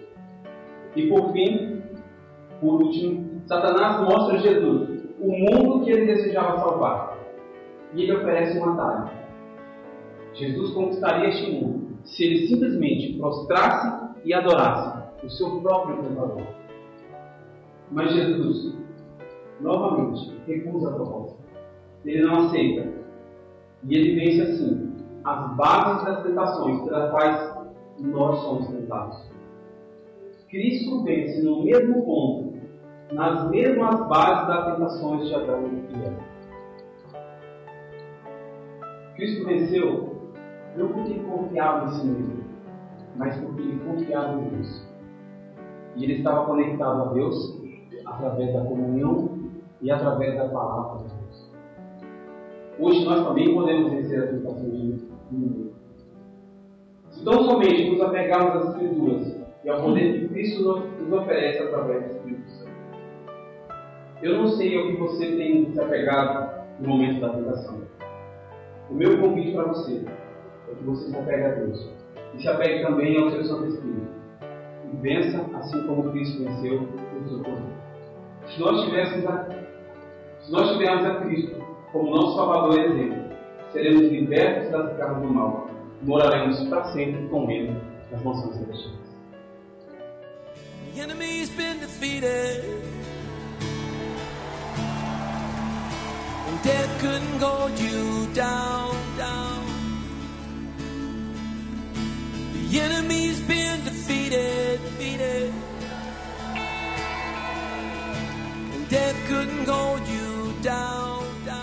Vinícius, pega leve. Mega tia. pega leve. Vamos lá. Olha, o amor e Vamos cristão, entendeu? Ah, não, cara, enquanto ele tava ouvindo o meu, ele abriu o bloco de texto aqui, foi escrevendo. Falei, ô, valeu, hein, cara. Pensei que não ia pra tanto, assim. Eu fiz a mesma coisa também, cara. Eu ouvia que abriu o bloco de texto e escrevendo tudo também. Sai fora, é, como é que é? Pesos iguais aqui, cara. Tá, vai lá, mete lá. bronze. Não, eu achei muito bom também, né? Eu gostei da, da, da inflexão vocal sua. É uma voz gostosa de ouvir. Hum, que Sem bom. demagogia, Legal. sem falar e, e zoar, assim, é de verdade, assim, é uma voz que você escuta tranquilo. Mas eu acho assim, que a coisa que mais assim precisa melhorar, eu sei que provavelmente era por nervosismo, mas são as pausas. Sabe por que as pausas? Por quê? Vou explicar. Ah, é, é. Fala. Eu tava com um tema que eu ia falar. Tá. Aí chegou na segunda-feira, que eu ia apresentar na segunda tarde, segunda-feira de manhã eu mudei o tema. E aí eu escolhi um outro tema, que foi esse que eu apresentei. Então eu, eu sabe o que você está falando e pensando ao mesmo tempo? Porque você não estudou muito o assunto. Isso é o problema de, de às vezes falar um assunto que você não estudou muito bem. Você tem, você tem que falar e pensar ao mesmo tempo, lembrando daquilo que você estudou. É importante já pregar daquilo que você está interiorizado já, Claro. e não estava muito. Claro, com certeza, entendi. Outra coisa, você deu, fez alguns protestos também, né? Ah. E no final ali deu uma errada feia, né? Aquela, Voltou. aquela pausa, eu olhei pro Emilson e ele tava anotando. Quando eu olhei, eu falei, o que, que ele tá anotando ali? Aí nesse pensa- nervoso, cara. Então, nesse Fica nervoso. pensamento que eu vi ele anotando, eu pensei que ele tava anotando uma coisa, uma coisa de ruim. Aí, são milésimos de segundo. eu aí? pensei, eu me distraí com ele escrevendo. Quando eu voltei do que eu tava falando, eu esqueci a frase. Isso aconteceu comigo. Aí eu tive que retomar a frase. Isso aconteceu comigo. Eu não cheguei a esquecer a frase, mas uma coisa que eu achei muito interessante, Wagner, é que você falou que minha leitura bíblica foi extensiva. Eu li quatro textos, o cara falou que eu li demais, só que eu li numa paulada. O cara lê uns 5, 6 durante todo o sermão e fala que Não, leu eu não, eu não li. Ah. Eu citei Ah, o texto. citou, mas eu, eu vi o áudio, Não, vi imagem ó, nenhuma. o texto tal fala disso, o texto tal fala É, daquilo. mas você, no começo você leu ou não leu? Não, Não leu nenhum Não, texto? eu li. Nenhum, nenhum Não. texto você leu? Não. Então já tá errado. eu não abri a Bíblia. Não, então já tá errado. Não, não tá. Não pregar sem abrir a Bíblia, rapaz. Esqueceu que era discurso? Não, quero. Era discurso. Ah, Eu sou gremlin, cara. Não, e pro culto não abrir a Bíblia o quê? Levar um iPad lá? Em vez da Bíblia? Não, não. Tem que levar Inário, lição na escola sabatina. Levar tudo lá pra cima, rapaz. Não acredito na abrir a Bíblia. Ah, Vai. não, não, não. E aí? Não, mas foi bem, cara. que Parabéns. mais? Teve uma, teve uma coisa que você não percebeu. Eu percebi, só que você que falou, né? É. Que você errou o texto uma vez, É. né? Eu vi, cara. Eu também errei, cara. Faz parte. Quando eu ia falar que os, os anjos salvariam Jesus, né? Sim. Se ele se jogasse. Aham. E eu falei discípulos. E falou com veemência, né? Com vontade, né? Os discípulos, não, não. O professor não percebeu. De sorte sua, o É. velho percebeu. Você sabe, né, cara? Quando você fala uma coisa muito empolgadão, todo mundo acredita. Hein? Ah, Tem que tomar claro. cuidado com isso, cara. Você fala rápido, com vontade, às vezes o cara nem percebe. Mas e aí, qual foi a tua nota, cara? Nove. Ah. Você não acha que eu? Ah, não, hein? Dois décimos. Você sabe que dois décimos não é nada também, Ah, né? beleza. No boletim, assim, ó, ou é 8, 5 é 9. Então você tirou ali. É, 9 eu tirei 8, 8 dá 9, beleza. tá 9, tudo igual, nove. igual, tudo igual, não, dois décimos, né? Pessoal, se alguém quiser escrever algum comentário, fala o que vocês acharam do, do, do nossa avaliaçãozinha ali do Omelete. Eu acho que agora vai diminuir, diminuir os convites, hein, pra pregar. Vai, vai, cara. Nunca mais sabia, cara, que eu tive vários convites dos heróis lá no meu Face, cara. Pô, prega aqui e tal, prega ali e tal. E só convidaram, nunca mais falaram Agora nada, você vai ler assim, cara. ô Vinícius, deixa quieto aquele convite, quieto. deixa pra lá. É, vamos, vamos deixar pra próxima, tá? Será que o pastor Diego e o pastor Júnior podem entregar aqui na igreja no seu lugar? Ou vou chamar o Wagner, que tirou dois décimos mais que você. Coitado. Então, Vinícius, isso foi no primeiro semestre, né? Primeiro. No segundo a coisa fica um pouco mais complicada. É, ele vai avaliar tudo que ele avaliou no primeiro semestre, só que agora ele vai avaliar o conteúdo do sermão. A estrutura do sermão. Aí o bicho pega. E ele vai estar com uma cópia do seu sermão na mão, observando se você está seguindo realmente aquilo que você se propôs a falar. E aí, se a gente vai gravar de novo ou não? Não sei, Não sei. depende, se ficar muito ruim. Então a gente só grava, não, sério. Agora é sério, cara. Eu só vou gravar se tiver pelo menos uma meia dúzia de comentário. Pode gravar. Meia dúzia? Meia dúzia. Tá. Ou no Escolhi, ou no Face, ou no, no site do Confissões Pastorais, algum lugar fala assim, grava lá pra gente ouvir.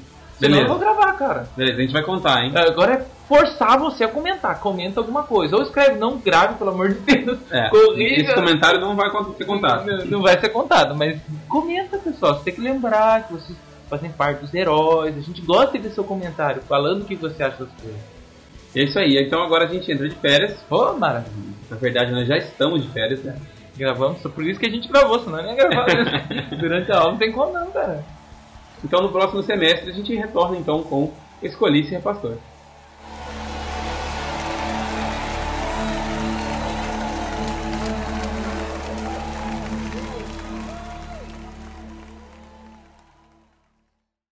E o programa de hoje, Júnior, é especial, especial. Então, Júnior, o programa especial de hoje, Júnior, porque ele vem na bandeira, no selo do Nunci. O último programa que nós tivemos foi sobre o Nunci e esse programa também será sobre o Nunci e vários programas durante o ano serão sobre o Nunci. E nós queremos lembrar para você do projeto Evangelho a Todo Mundo, Júnior, porque nós vamos falar hoje de um tipo diferente de missão, que é o tipo de missão aos secularizados. Mas você não pode esquecer que no fim do ano tem uma missão para Guiné-Bissau. Opa! E se você quiser participar dessa missão, é simples. Basta você entrar em contato com o Núncio e participar da, da missão. Mas se você quiser ir de graça, daí é, hum, é o seguinte: não vai sair de graça. Você vai fazer uma doação qualquer no nosso, na nossa vaquinha. Tá aí o link no nosso, no nosso, é, no nossa página.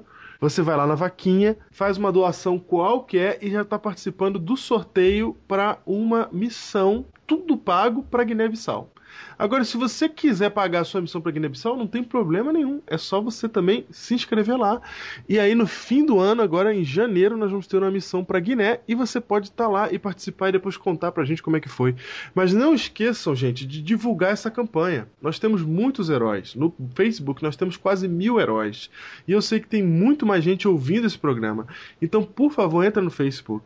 Entra lá no facebook.com.br Biblecast pega lá a, a, a, imagem que divulga, o link que divulga, divulga esse negócio para que as pessoas possam doar. Nós temos que arrecadar 10 mil reais até outubro.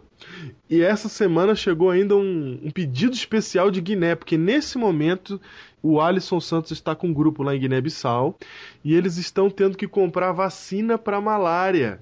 E a vacina lá custa um pouquinho mais de um real, Júnior. E eles precisam levantar 6 mil reais até segunda-feira, dia 23 de julho. Daqui a Pra vacinar todo aquele povo. para vacinar todo aquele povo. Então, olha só, um real, Júnior, um realzinho que seja, você já contribui. Imagina se, se a gente conseguir um real de 6 mil pessoas, não custa nada pra gente que tem internet, pra, pra, pro tanto adventista que nós somos, pro tanto de gente que ouve esse programa. Então, se você quiser, tá aí a conta pra você poder fazer uma doação e ajudar agora. É até, é até segunda-feira, dia 23, você poder ajudar a vacinar o pessoal lá em Guiné contra a malária. Tem criança. Ele mandou um vídeo pra gente, mas o vídeo infelizmente não chegou. E eu queria mostrar pra vocês como é que é a situação lá local, pra vocês verem como que é importante a gente poder ajudar. Não custa absolutamente nada, faz um depósito lá no Bradesco. Eu vou fazer meu depósito hoje, porque a gente precisa ajudar as pessoas, a gente pode ajudar, não é nem precisa só não, a gente pode, é muito fácil, um real não é nada. Entendeu? Você pode dar 10, pode dar 5, pode dar o que você quiser, cara. Mas dá, cara. Vai lá e doa alguma coisa e ajuda. Você tá aqui no Brasil, mas você pode ajudar lá agora. A gente tem só até segunda-feira, tá? Então divulga isso, divulga o evangelho a todo mundo e vamos para o episódio de hoje do Nunci. Vai!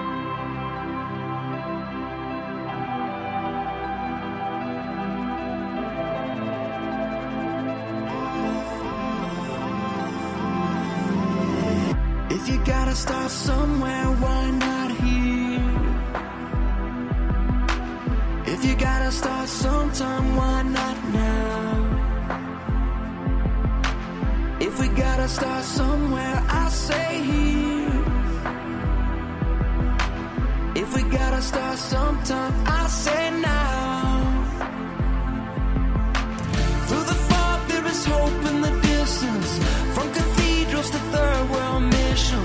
Love will fall to the earth like a crashing wave. Tonight's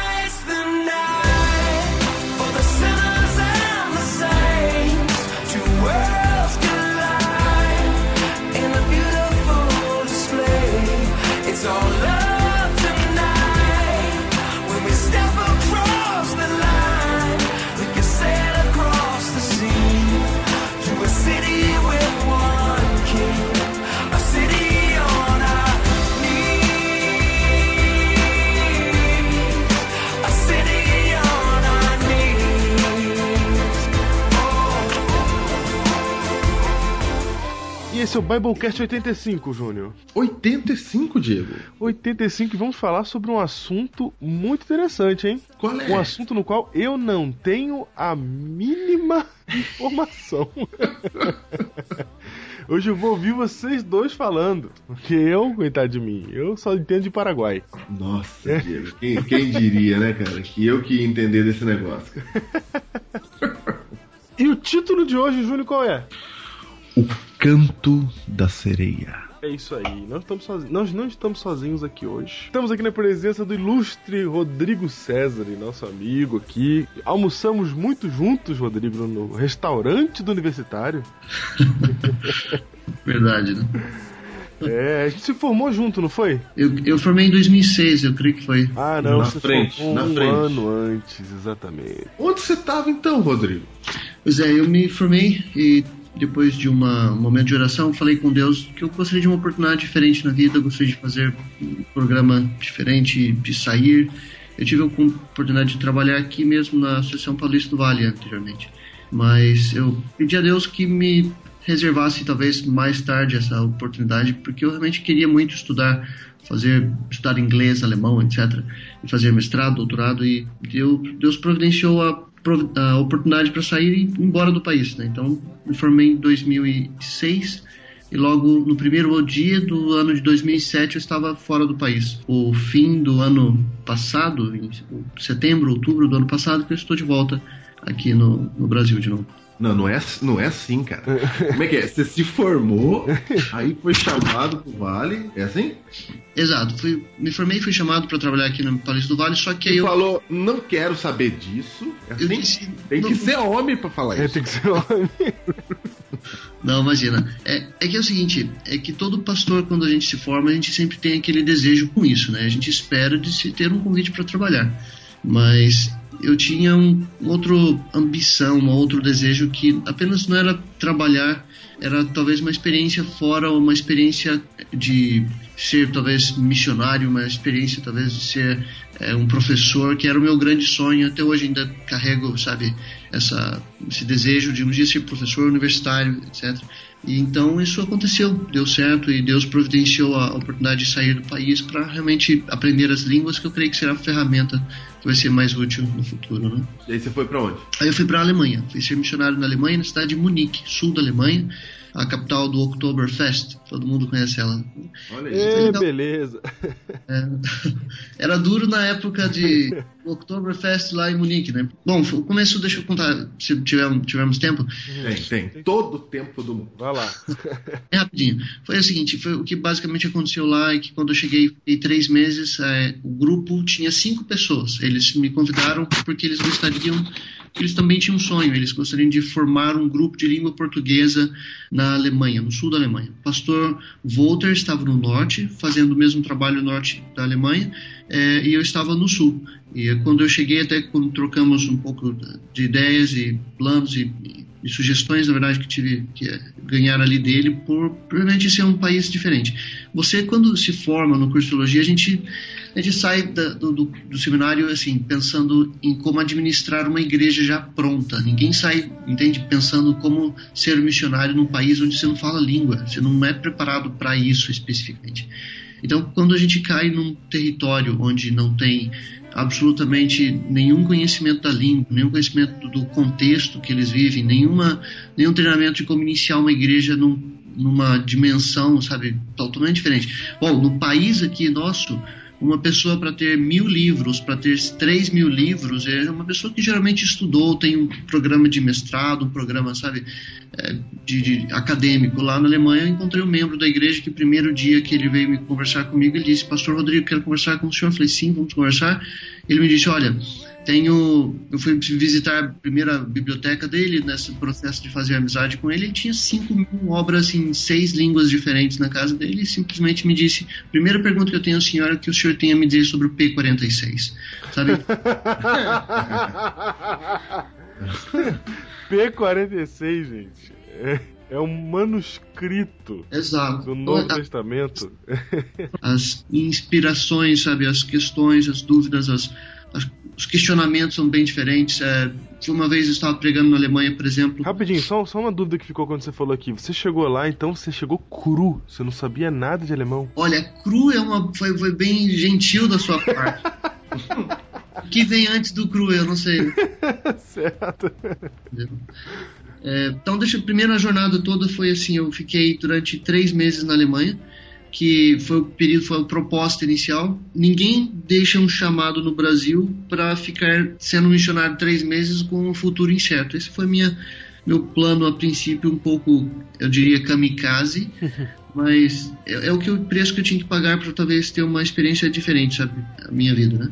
E foi assim, chegando lá, depois desses três meses, Deus me deu a oportunidade, assim, junto com a igreja, de orarmos realmente intensamente nos últimos dias e várias pessoas começaram a estudar a Bíblia, até que uma pessoa chegou ah, e ofereceu a parte da herança que ela tinha ganhado da morte da mãe, uma senhora da igreja alemã, e disse: Olha, se é para esse missionário ficar aqui, vocês estão sem orçamento. Era um grupo de cinco pessoas, eles tinham trabalhado quatro anos para conseguir recursos financeiros suficientes para que o missionário ficasse por três meses lá. Então, custos são muito altos, sabe, para se manter um missionário na Europa, principalmente na Alemanha. Munique foi por várias vezes, ela entrou na, na grade, ou no- na escala de uma das cidades mais caras de se viver da, da Alemanha e algumas vezes da Europa, porque ela realmente é metro quadrado ali é muito caro.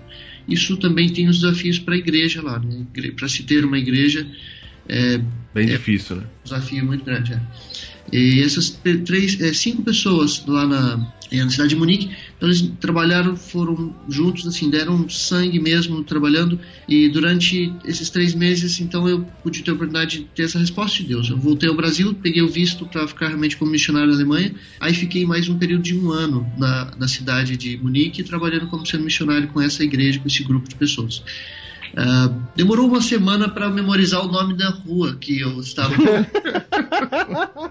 Porque são palavras diferentes, sabe? É, uma vez eu me lembro que uma primeira noite que eu estava voltando para casa e a- o Ludwig, um amigo lá de Munique mesmo, é, ele simplesmente me explicou o caminho bem passo a passo para que eu começasse a interagir com o contexto da cidade, começasse a aprender, né? Completamente analfabeto. né? Exato, imagina, né? E aí ele me disse assim, olha, esse aqui é o nome da sua rua, ele me deu um mapa, me deu um mapa de metrô. me. O bom da Alemanha é isso, é que é tudo muito bem explicado, sabe? É, se não fosse assim, eu creio que realmente o turista ficaria perdido totalmente. Ao voltar para casa, me- é óbvio, né, que eu iria me perder e eu já estava esperando isso. É, quando realmente eu me perdi, eu fui perguntar informação no local e para você ter ideia de tão perdido que eu estava, é, quando tal- posso ter- pode, pode ser até dúbio o sentido agora, mas eu entrei numa numa numa um escritório, uma coisa, mas estava tão bem arrumado o lugar que eu jamais imaginei que era esse teor de coisa. É, na Alemanha eles toda a Europa praticamente eles mantêm o seu a estrutura, a arquitetura externa, internamente totalmente diferente, mas externa mantém a estrutura do prédio. sabe? Então eu entrei naquele local só para pedir informação, só como que eu vou pedir informação, né? E com inglês muito ruim mesmo, com alemão pior ainda, né? Nossa, o alemão, cara. Não, até o inglês estava mais ou menos. Naquela época eu estava, sabe, eu não sei, eu estava competindo qual das duas línguas eu não sabia falar, porque é, é desafiador. Aí chegando ali, né, ele, eu falei, olha, aí eu aprendi a falar o nome da minha rua, né, que se- era Isaltalstrasse. Claro, claro. Lógico. Ô, Diego, eu não sei como é que a pessoa leva uma semana pra decorar isso. cara. como, né?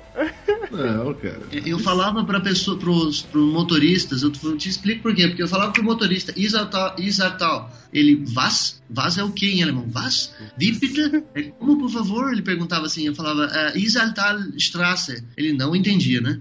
E aí eu falava, por favor, esse cara tá me zoando, né? Aqui. Aí eu falava, Isartal Straße. Ele não, não, e negava com a cabeça e não sabia onde era aquilo, né? Talvez, talvez ele não sabia onde era, né, cara? Eu acho que não era, ele sabe que era o ônibus no- da linha certa, né? Então ele e o nome do ponto era era esse também, né? Era Ah, tá. chamada Röckliplatz, uma coisa assim. E eu, Até hoje, até hoje não sai direito.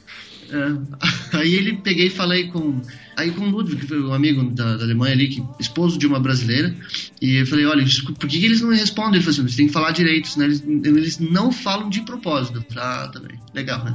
Aí até o dia que eu fiquei treinando, depois mais um mês Gente depois. boa esse né? Esse Strasse, esse, o R do alemão ele é gutural, ele não é labial, como aquele R que nós fazemos para Meira, sabe? É, Pereira, esse R nós fazemos na pontinha da língua. O alemão ele faz, ele faz na garganta isso, e se não fizer do jeito que ele faz, ele não entende aquilo. É É uma sílaba, é, uma, é um fonema da língua alemã, Quer entende? dizer que se não fizer gutural, ele fala não sei o que é isso. Ele mais ou menos. É, Tá de brincadeira. Que falar, ô meu, você tá me zoando, cara. Mas aí foi engraçado. E cheguei nesse prédio e descobri que ali dentro. Aí, quando perguntei o nome da rua, né? é, a pessoa foi muito gentil. Ela perguntou: Do you speak English? Aí eu falei: Não. não, não. Ela disse: Ok. Aí ela pegou o mapa, olhou, viu onde estava indo, me explicou muito gentilmente em alemão, tentou me explicar em inglês e com as- o resto do que eu pude entender das duas línguas, cheguei em casa. Só que antes de sair do prédio, notei que eu estava num local totalmente inadequado, né? Quando eu observei, aí que realmente eu estava meio perdido, assim, preocupado, foi apenas olhei para a pessoa e fui lá perguntar, mas era um local, assim, de, na verdade, uma livraria de, de, de livros é, pornográficos, na verdade. Deus do céu, se, se, se alguém da igreja me ver nesse local primeira vez, né? Primeira noite que eu saio, já vou parar no lugar. Já pensou, cara? Já pensou? cara? É Alemanha, Ah, não. Alemanha. O- O jeito até mesmo que o. Até hoje, aquelas pessoas que estiverem visitando a cidade de Munique podem conhecer, sabe? ah, esse local ele é famoso. Depois eu soube disso, que ele está numa das principais ali, ah, eu diria, eixos da, da- da- do do ponto da estação de metrô desse bairro, dessa região. É, na verdade, não, não a pornografia, não o jeito, sabe, da nosso formato talvez errante que, que existe nossa cultura aqui, mas o, o jeito até que o próprio alemão, é, eu diria, vê a parte do corpo, isso é bem diferente. Um outro dia também estava caminhando ali, nesse período de três meses mesmo, é, foi engraçado. Estava um domingo voltando para casa, estava indo na mesma casa dessa família que era próxima à igreja. E quando voltando para casa, pé mesmo, pensando algumas coisas, o que ia falar no culto à noite, de repente eu olho para minha esquerda, eu vejo que tinha um rio ali chamado é, Isar, é o nome do rio que corta a cidade de Munique. Eu olho Opa, esse é fácil, hein? né? Isso daí foi mais rapidinho para decorar, né? Aí eu olho para minha esquerda, toda a cidade praticamente no rio Isar e basicamente nua, entende? E eu falei, como assim, né? As pessoas tão- estavam nuas ali, totalmente. Eu falei, que coisa é essa? Praia de nudismo aqui no domingo, né? Tava um pouquinho quente, o sol devia ter uns tá, 22 graus, né? Mas pra Alemanha isso já é um verão tropical deles, né? Choque cultural nervoso, hein? Eu não susto, eu falei, que isso, né? Olho pra um lado, olho pro outro, todo mundo. Os irmãos da igreja. no- e eu pensando o que, que eu ia fazer no culto à noite, né? Eu falei, gente, eu quando cheguei à noite no- na igreja, alguns os adventistas tiveram ali se aproximando, né? Aquele grupo pequeno de pessoas e falaram, e pastor, tudo bem? Falei, "Olha, tudo bem, mas explica pra mim o que tá acontecendo ali fora, né? Aí eles morriam de rir, né? Eles falaram, pastor, isso aí é um problema, na verdade, do, do país, da cidade, né? Eles. Sol saiu, tá quente, eles vão tomar banho de sol. Ah, É. brincava na areia, sabe? Até uma pessoa de 90 anos, todo mundo nu. Eu falei, que coisa, sabe? A família inteira passeando nua na- na- do lado, assim. Eu falei, isso pra mim é engraçado, nunca tinha visto, um- assim, mas tupido de gente, entendeu? Daí foi muito engraçado a Até experiência. falou, ah, eu vou lá também. Olha, eu fiquei motivado realmente a não ir? Sabe?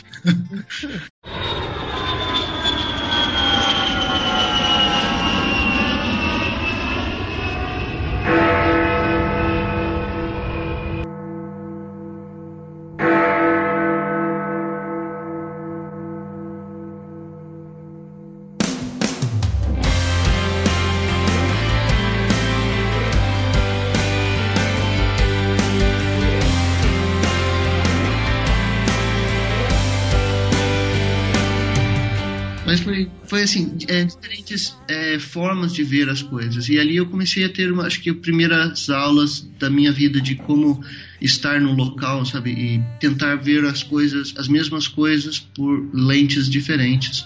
E você é obrigado no local desse, sabe, encarar as coisas diferentes. No inverno também, quando caiu e devido estar início do ano, janeiro, fevereiro e março e ainda está com neve, sabe, nesses locais e foi então ao mesmo tempo assim é, um, é diferente como as pessoas tratam você, é diferente como as pessoas veem você, é diferente como as pessoas ah, lidam com você, é diferente como as pessoas em Munique na época do inverno é uma das maiores taxas de suicídio da sabe da própria Alemanha então tem vários desafios, eu creio que o país passa, a própria cidade passa.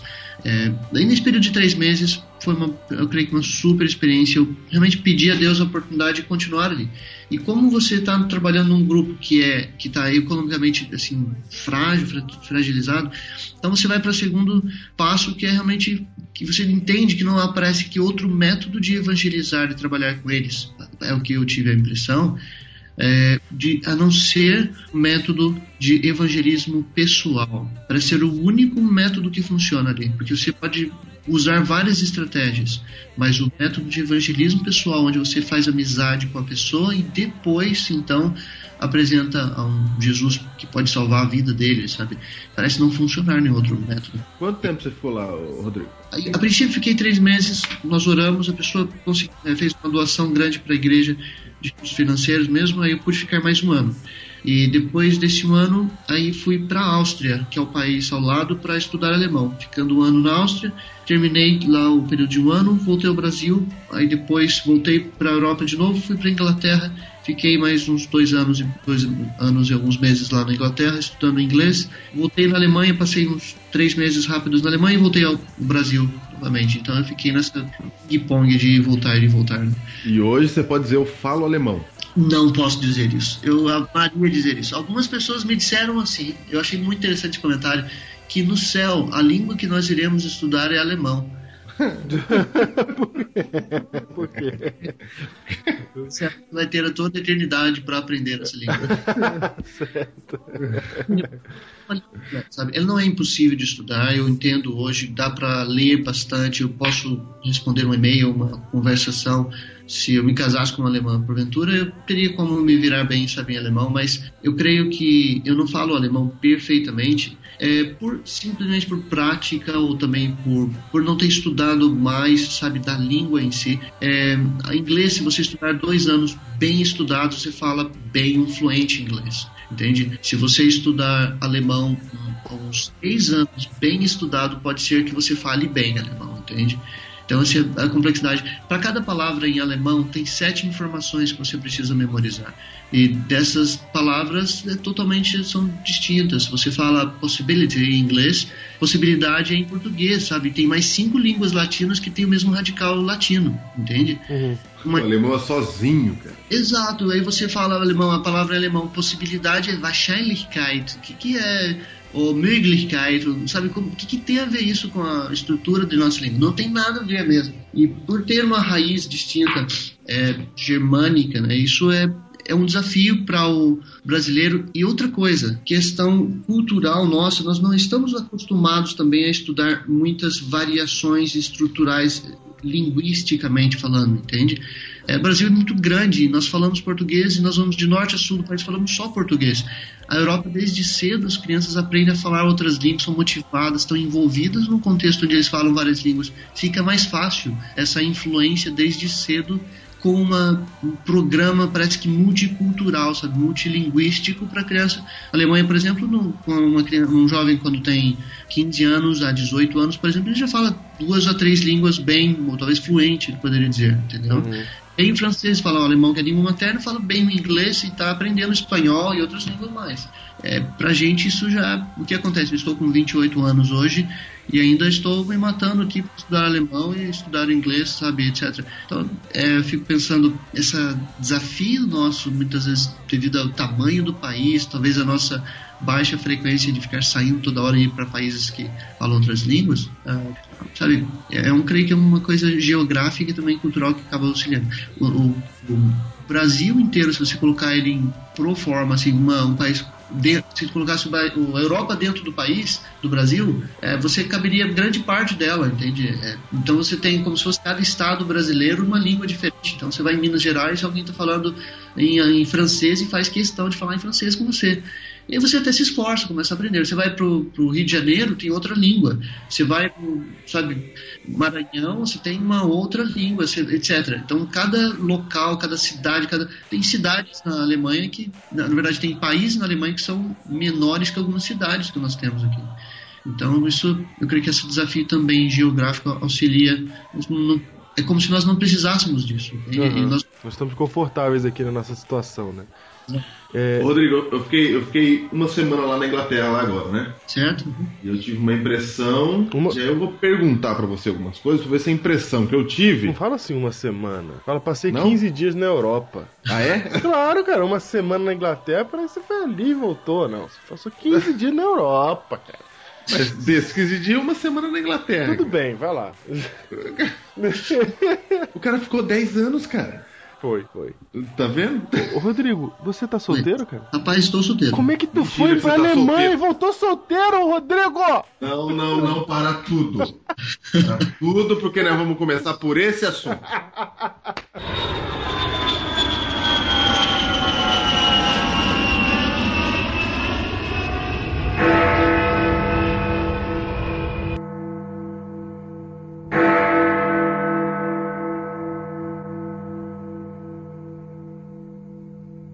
Diego, é o seguinte, cara. Eu- na Eu fui lá na Inglaterra e depois fui na Suíça, né? Certo. E eu pensei uma coisa: Hum. Joãozinho vai ter que vir pra cá pra casar. Foi o sentimento que eu tive. É o sentimento que você teve. Falei assim: ó, assim como Abraão mandou, mandou seu filho ir lá buscar as terras. O pior é que tem passagem bíblica pra isso. é. Eu tô falando, cara. Abraão falou: vai buscar daquela terra. Eu vou falar, Joãozinho, é na Europa que você vai buscar. Se é que vocês me entendem. Certo. Dito isso, O Rodrigo entende. é, É, é o seguinte, as moças, de modo geral, sabe, na Europa, assim, são, eu creio que uma das mais belas fisionomias que eu pude ver na vida mesmo. São muito bonitas as meninas mesmo. É, a- as pessoas, de modo geral, são muito bonitas. São, eu diria, uma beleza um pouco pra gente exótica. Porque ela, elas têm, muito, uma, por exemplo, o grupo de pessoas que eu conheci na Suíça, eles têm olhos azuis, pele bem branquinha, cabelo bem ruivo, bem vermelho mesmo. Então, quando você olha aquilo para o homem brasileiro que está acostumado a ver, sabe, moças de pele clara ou pele morena, é quando você olha uma moça ruiva, pele branca, olhos azuis parecendo um diamante. É, pra gente che- chama atenção, sabe, esse tipo de beleza, esse perfil assim diferente, né? Mas o lugar que eu mais vi alemão na minha vida, Júnior, foi Salvador. caramba. Tô te entendendo. Eles vão, Sabe- eles vão tudo pra lá, cara. Sabe por causa do quê? Exatamente desse fenômeno, sabe, de passear, de ver, de conhecer a cultura brasileira. É é que é uma, é uma beleza diferente, sabe, pra gente. É, o que seja mesmo na Alemanha, eu tive muitos amigos, amigas lá, moças que eu conheci que eram. É, assim como uma loira de olhos azuis chama atenção no Brasil, lá isso é normal, porque isso é, é o local onde eles, sabe, tem a genética É ali. de, é de lá que sai, Diego. De lá que, que tem a origem disso, né? Assim como É de lá chama que o sai. alemão. Olha que interessante, na cidade de Munique, no centro da cidade, um advogado me disse assim de que a estatística diz que há aproxima- aproximadamente duas mil brasileiras de Recife morando no centro da cidade de Munique. Por quê? Porque os alemães por um fenômeno in- incrível, sabe? Os alemães vão passar férias no sul da, no- desculpa, no norte do país, no Brasil, no Recife, Natal, aquelas regiões ali que são muito bonitas e tal. E quando ele vê uma brasileira que é com o corpo todo modelado, com um belo, sabe, linguajar, assim, um jeito carinhoso de ser da mulher brasileira. E aí ele quase morre do coração, porque em relação à comparação com as moças, sabe, da Alemanha que são mais frias, você conversa com uma menina de 20 anos, ela sabe qual é o programa de doutorado que ela vai fazer.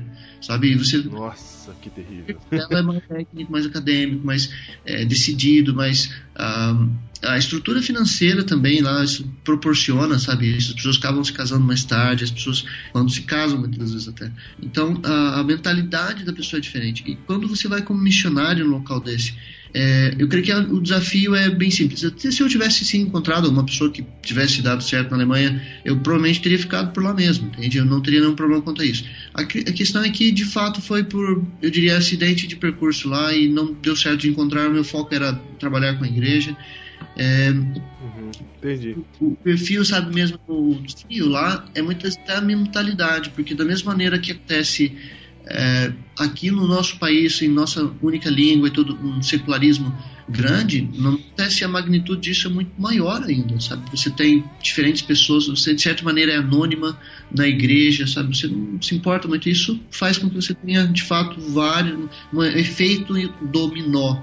A única pergunta é onde ele começa. E essa é a grande dificuldade de onde, de como os peritos, especialistas em, sabe, em secularismo, em igreja, responder isso numa Europa, porque vem ataques ou inicia a queda dos dominós em todos os lugares, entende?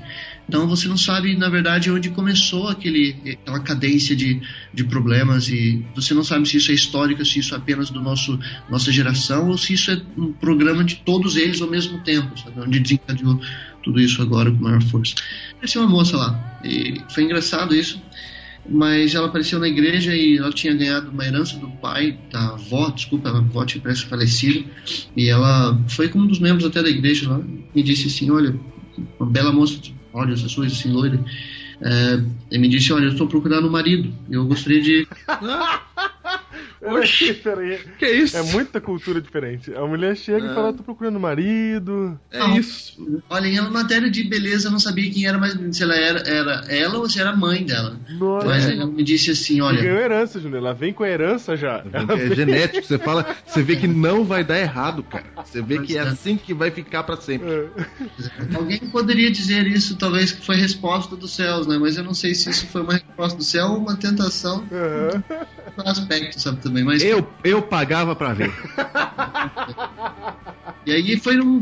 Olha pra você ver o programa, assim, às vezes, como é pessoas sem, às vezes, noção pra eles mesmos. Mas foi num programa de domingo, de culto. Terminando o culto, a menina vem por cima de mim e fala: Você que é o missionário Rodrigo? Sim, sou missionário, pra conhecê-la. E aí eu falando muito mal ainda, assim, alemão, ela disse: Olha, gostaria de saber se a gente pode se casar, porque eu gostaria, estou procurando um rapaz sério e os homens que eu conheci não são sérios, sabe? Não, não querem nada com nada mesmo. E aí alguém traduzindo pra mim o diálogo. Ela dizendo, então eu gostaria de saber. Eu falei, como assim, né? Tipo, como a gente vai. Rodrigo, Rodrigo, para tudo. Para tudo, cara. Para tudo. Para tudo. Para tudo que eu. Para tudo que acabou. Eu não, não acredito. Rodrigo, se fosse comigo, eu ia olhar pro cara que tá traduzindo e ia falar assim: você pode parar de brincadeira, cara. Você tá me zoando aqui, eu sei que você tá traduzindo tudo errado. É. Não, mas é, é, é é engraçado, sabe? É, é uma. E o engraçado é que você tá solteiro ainda. É engraçado. Verdade, né? Mas acho que a Apocalipse diz que os últimos eventos seriam rápidos, né? Eu tô esperando. E eu tô frisando isso porque eu acho que é isso que precisa pra salvar a Europa. O quê? O Rodrigo é o Marte europeu, cara. É o Marte? É o Marte, cara. É o que precisa, é isso. O quê? Porque ah, o brasileiro, quando vai lá, ele não aguenta esse negócio, cara. Se a mulher falar assim, eu quero casar, ele casa e acabou. Já entendi. Você tá falando de sucumbir à cultura. Nossa, mas que cultura, né, cara? Tem que ser homem mesmo, cara. E tem uma coisa que vai me chama a atenção. A Alemanha é um país das regras. Eu nunca vi na vida. Na minha vida ainda. É, bom, ver na morte não tem como, né? Mas eu nunca vi uma outra cultura, não conhecia ainda uma outra cultura é, cujo país, cujo contexto seja tão orientado, baseado em regras, em normas como a Alemanha. E isso faz com que a Alemanha seja um dos países cujo poder econômico seja absolutamente brilhante, sabe? etc. Mas conjunto de regras na Alemanha. E quando é, é tão pesado, forte, quando o alemão vem para o Brasil, num- numa cidade como Salvador, sabe? Numa um local onde está tudo tranquilo. Se você vê a, a arquitetura de uma rua, não importa se a casa tem o estilo, sabe, medieval, ou se a casa é de pau a pique, ou se a casa, no Brasil é assim, ou se a casa não se tem um estilo, ah, sabe, totalmente moderno, feito por Niemeyer. É caótico. É, não interessa isso, essa desordem, sabe, na arquitetura, muitas vezes, essa, sabe, esse formato do brasileiro pensar, tá bom, gente, para de, sabe, é, isso pro alemão é absolutamente, assim, chocante. Por que que é chocante? Porque ele tá num, vindo de um local que é absolutamente, sabe, entupido de regras, é, é, parece um pouco com o filho rebelde, quando ele sai de casa, ele encontra a liberdade. É o céu, ele tá no céu de Salvador. Cara, é verdade. Eu achei a Inglaterra tão chata aquelas casas marrom, cara. Exato, mas para eles isso Tudo é igual aquelas casas marrom, cara. Para eles isso é baseado num parâmetro de ordem, de manter uma estrutura, manter a história, manter o. Sabe? O Júnior queria chegar no Pelourinho em Londres. Diego, é tudo marrom, cara. Tudo marrom lá? O céu é cinza, cara. E as casas. Você tira. Eu andei três horas de ônibus, cara. E as casas continuaram marrom, cara. Tudo igual. Eram as mesmas casas, cara. Igualzinho. O arquiteto lá deve ter depressão, cara. Você não pode fazer arquitetura naquele lugar. Você fala, pra que que eu tô fazendo arquitetura? Fazer as casas tudo igual. É, é, um- é um- é uma, é uma forma de ver, sabe, assim, diferente. Eles, para eles é absolutamente ordem, para eles é absolutamente tranquilo, isso é, é normal, sabe? E se tiver uma casa amarela no meio de outros que estão totalmente cinzas, isso é, o país, na verdade, não aceita, não, não, não autoriza você mexer. Então, tem bairros que é É verdade. absolutamente igual todas as casas, no bairro inteiro, entendeu? Isso nos em vários países lá. É, você não aceita, às vezes é difícil achar a sua casa. Qual que é a minha casa? Aquela ali, qual É, delas? é tudo igual, cara. Exatamente igual. É, você é autorizado a mudar por dentro algumas coisas, algumas coisas, né? mas Quer dizer, Rodrigo, você tem que decorar o nome de uma rua em alemão e quando você chegar na rua, tem que saber o número certinho, porque senão você Não, é você entra na casa dos outros, cara. Exato. Não, mas é, é um pouco. Não, a Alemanha nem. Bom, a Alemanha eu diria que é não é questão de ser nem tanto, mas devido a ser uma estrutura diferente, há uma. Na parte da arquitetura é um pouco diferente. Isso na Inglaterra isso é mais comum. Todos os países têm a sua história. Principalmente, principalmente acontece um fenômeno que não tem no nosso país. O Brasil tem essa, às vezes, bagunça assim de, na, na área da arquitetura, devido a uma coisa simples, nós não temos a história, identidade na história, entendeu? História do Brasil, nós temos o que aí? Um pedaço, nem brasileiro sabe a história do Brasil direito, né? Agora, na Europa, não, a cada metro quadrado lá aconteceu muita coisa de É história. um museu, cara. O, o mundo Exato. lá é um museu. Mas não pode derrubar aquele prédio, mudar aquele prédio, que aquilo ali é o prédio, por exemplo, que foi um prédio utilizado na Segunda Guerra Mundial, que foi bombardeado, aquele prédio era a Câmara Municipal, aquele prédio era, sabe, foi tomada ali decisão de como mudar a ponte da cidade, aquilo é a história deles, e eles não mudam aquilo. E é- eu acho isso é bonito de certa maneira. Tanto é que, que é uma, uma das grandes eh, volumes de renda da, da Europa é, é o turismo, porque eles guardam a história, a gente não guarda, a gente não tem história. entendeu? E o pouco que a gente tinha, a gente destruiu tudo. Né? Então a gente vê hum, muitas e muitas, sabe, Entendi. países do Brasil que são depredados. É, lá você, na Alemanha, por exemplo, a Alemanha iniciou duas guerras mundiais, então você imagina quanta história não tem em cada lugar. né? É, uma igreja deles não é uma, meramente uma igreja, ali aconteceu muita história. Lutero andou ali, né? O Lutero andou, foi John Hus que foi por, lá. o- seu- Mandou. Não, aí não tem jeito mesmo. Ô, Rodrigo, é o seguinte, eu cheguei lá naquele povo lá e eu notei que aquele povo lá não tá preocupado, eles não conseguem fazer amizade, cara. É difícil pra eles. Por exemplo, por exemplo, o- eu notei que o inglês, se tiver um barulho do lado da casa dele, incomodando, Uhum, o vizinho incomodando, ele vai lá reclamar. exato. O brasileiro não vai reclamar. O brasileiro fala, não, não, não vou criar encrenca. Ele entra na festa do vizinho sem ser chamado, mas ele participa e se. É. Ou se estiver incomodando muito, leva uns três meses pra começar a reclamar uns. Entendeu? Uhum. Se estiver incomodando mesmo. Lá não, qualquer coisinha reclama. Por exemplo, lá eu notei que aqui no Brasil a gente aprende inglês e quando vai pedir alguma coisa tem que falar please, né? Please, aham, Eu sempre achei que era coisa de professor de cursinho de inglês. aham. Você achava que era o professor ensinando educação. É. Ele fala assim. Mas lá, cara, se não falar please, eles pegam mal de verdade. É, Porque no Brasil é pelo tom de voz. A gente não fica falando por favor toda hora. A gente, faz, a gente muda o tom de voz. E o tom de voz já disse que eu tô pedindo com carinho, né? Uhum, Lá não, você pode fazer um tom de voz de bravo, e se falar please, tá tudo certo. exato. Diego, um pequeno comentário sobre isso. Eu creio que se eu fosse descrever do ponto de vista de alguém assim que talvez teve amizade com algumas pessoas lá e, e viveu um pouquinho somente lá, eu creio que comparando com a nossa sociedade aqui, com o brasileiro, com no- nós brasileiros, nós somos baseados na, na tecla onde o brasileiro é totalmente emocional, entendeu? Sim, Você exato. chamar a atenção de alguém no Brasil do ponto de vista emocional, você faz um apelo com, com, a, com a parte emocional. O Brasil funciona com o eixo dele emocional, certo? O europeu, ele não é assim, eu penso.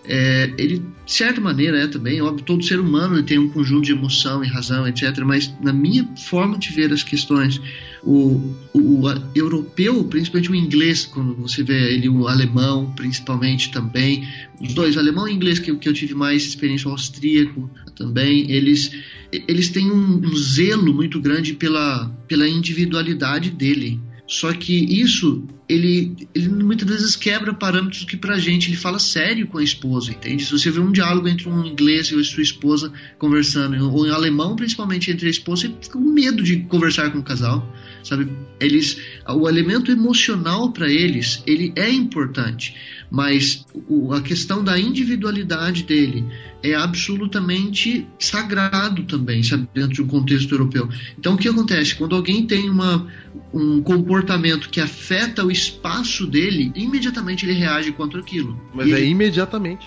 imediatamente. Ele, se você tá fazendo, tá ouvindo. Gente chata, cara. Gente chata. Você entra num, num ônibus no Brasil e alguém está escutando funk, a pessoa que está estudando funk pode gostar de funk e ela é liber- tem liberdade para gostar de funk. Mas ela, Ah, é difícil, é difícil, mas. ela, ela, ela simplesmente pode estar ouvindo tão alto funk, por exemplo, ou pagode, ou qualquer outro tipo de, de música que seja, que mesmo que você entenda que aquilo ela tem liberdade para ter ouvir e ter aquele gosto, é, que pode ser que seja diferente do seu, mas ela não tem muitas vezes um parâmetro para entender de que ela está invadindo o seu espaço. E o europeu ele levanta, ele vai lá e pede para você abaixar na hora. Se você não abaixar, ele chama a polícia na hora. E a Nossa, campanha europeu no ônibus já. Por que, que isso é diferente? Porque se você invadir o espaço dele, você está começando a um processo que ele, ele não sabe muitas vezes como lidar com aquilo, entende? Então cada um. Por isso que as leis na Europa funcionam mesmo, sabe? Você bater o carro, você é obrigado a ter o seu seguro do carro. Você, não é um seguro obrigatório que nós pagamos, é um seguro mesmo, sabe, para o carro.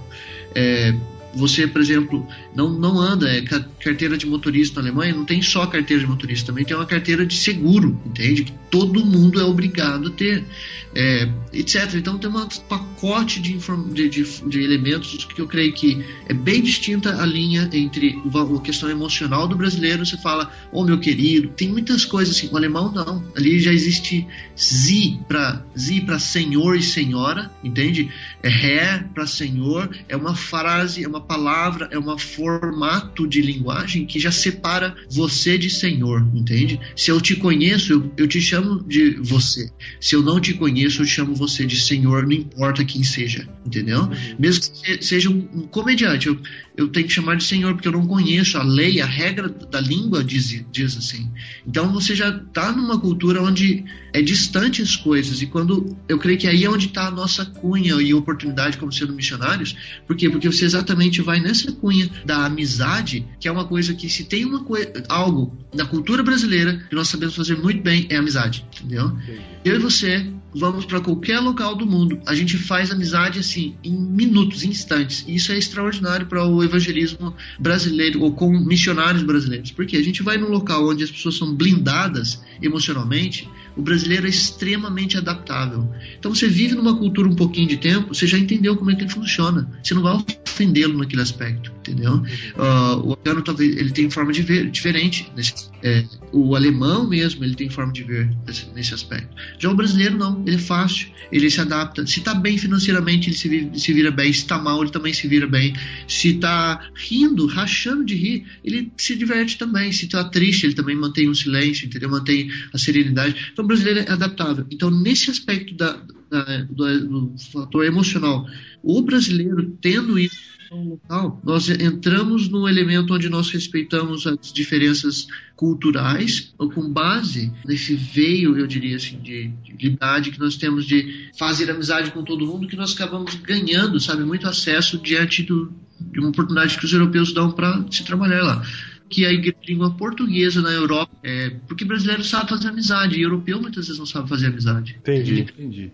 Ô, Rodrigo, é o seguinte, eu achei um problema lá, as igrejas adventistas, por exemplo, na Inglaterra, só, só tem imigrante na igreja, cara. Não tem inglês. Exato, é absolutamente comum isso na Europa inteira, entende? Na Europa inteira é assim, né? Na verdade, são igrejas étnicas, né? A Alemanha tem um grande sério problema. Eu creio que isso é, é, é uma espécie de termômetro da Europa inteira, mas na Alemanha especificamente, quando eu estava lá no ano 2008, é, o 2000, entre 2008 e 2009, mas principalmente no ano de 2008, eu me lembro que o presidente de uma união, uma, da, da união ali da, Baviera, da Baviera da região, ele disse assim que a preocupação que ele tinha era porque na Alemanha a estatística diz que de 70% da igreja da Alemanha, dos- da membresia da igreja na Alemanha, tem mais de 75 anos de idade. Meu Deus, tá morrendo. Tá morrendo é uma questão apenas de Tempo.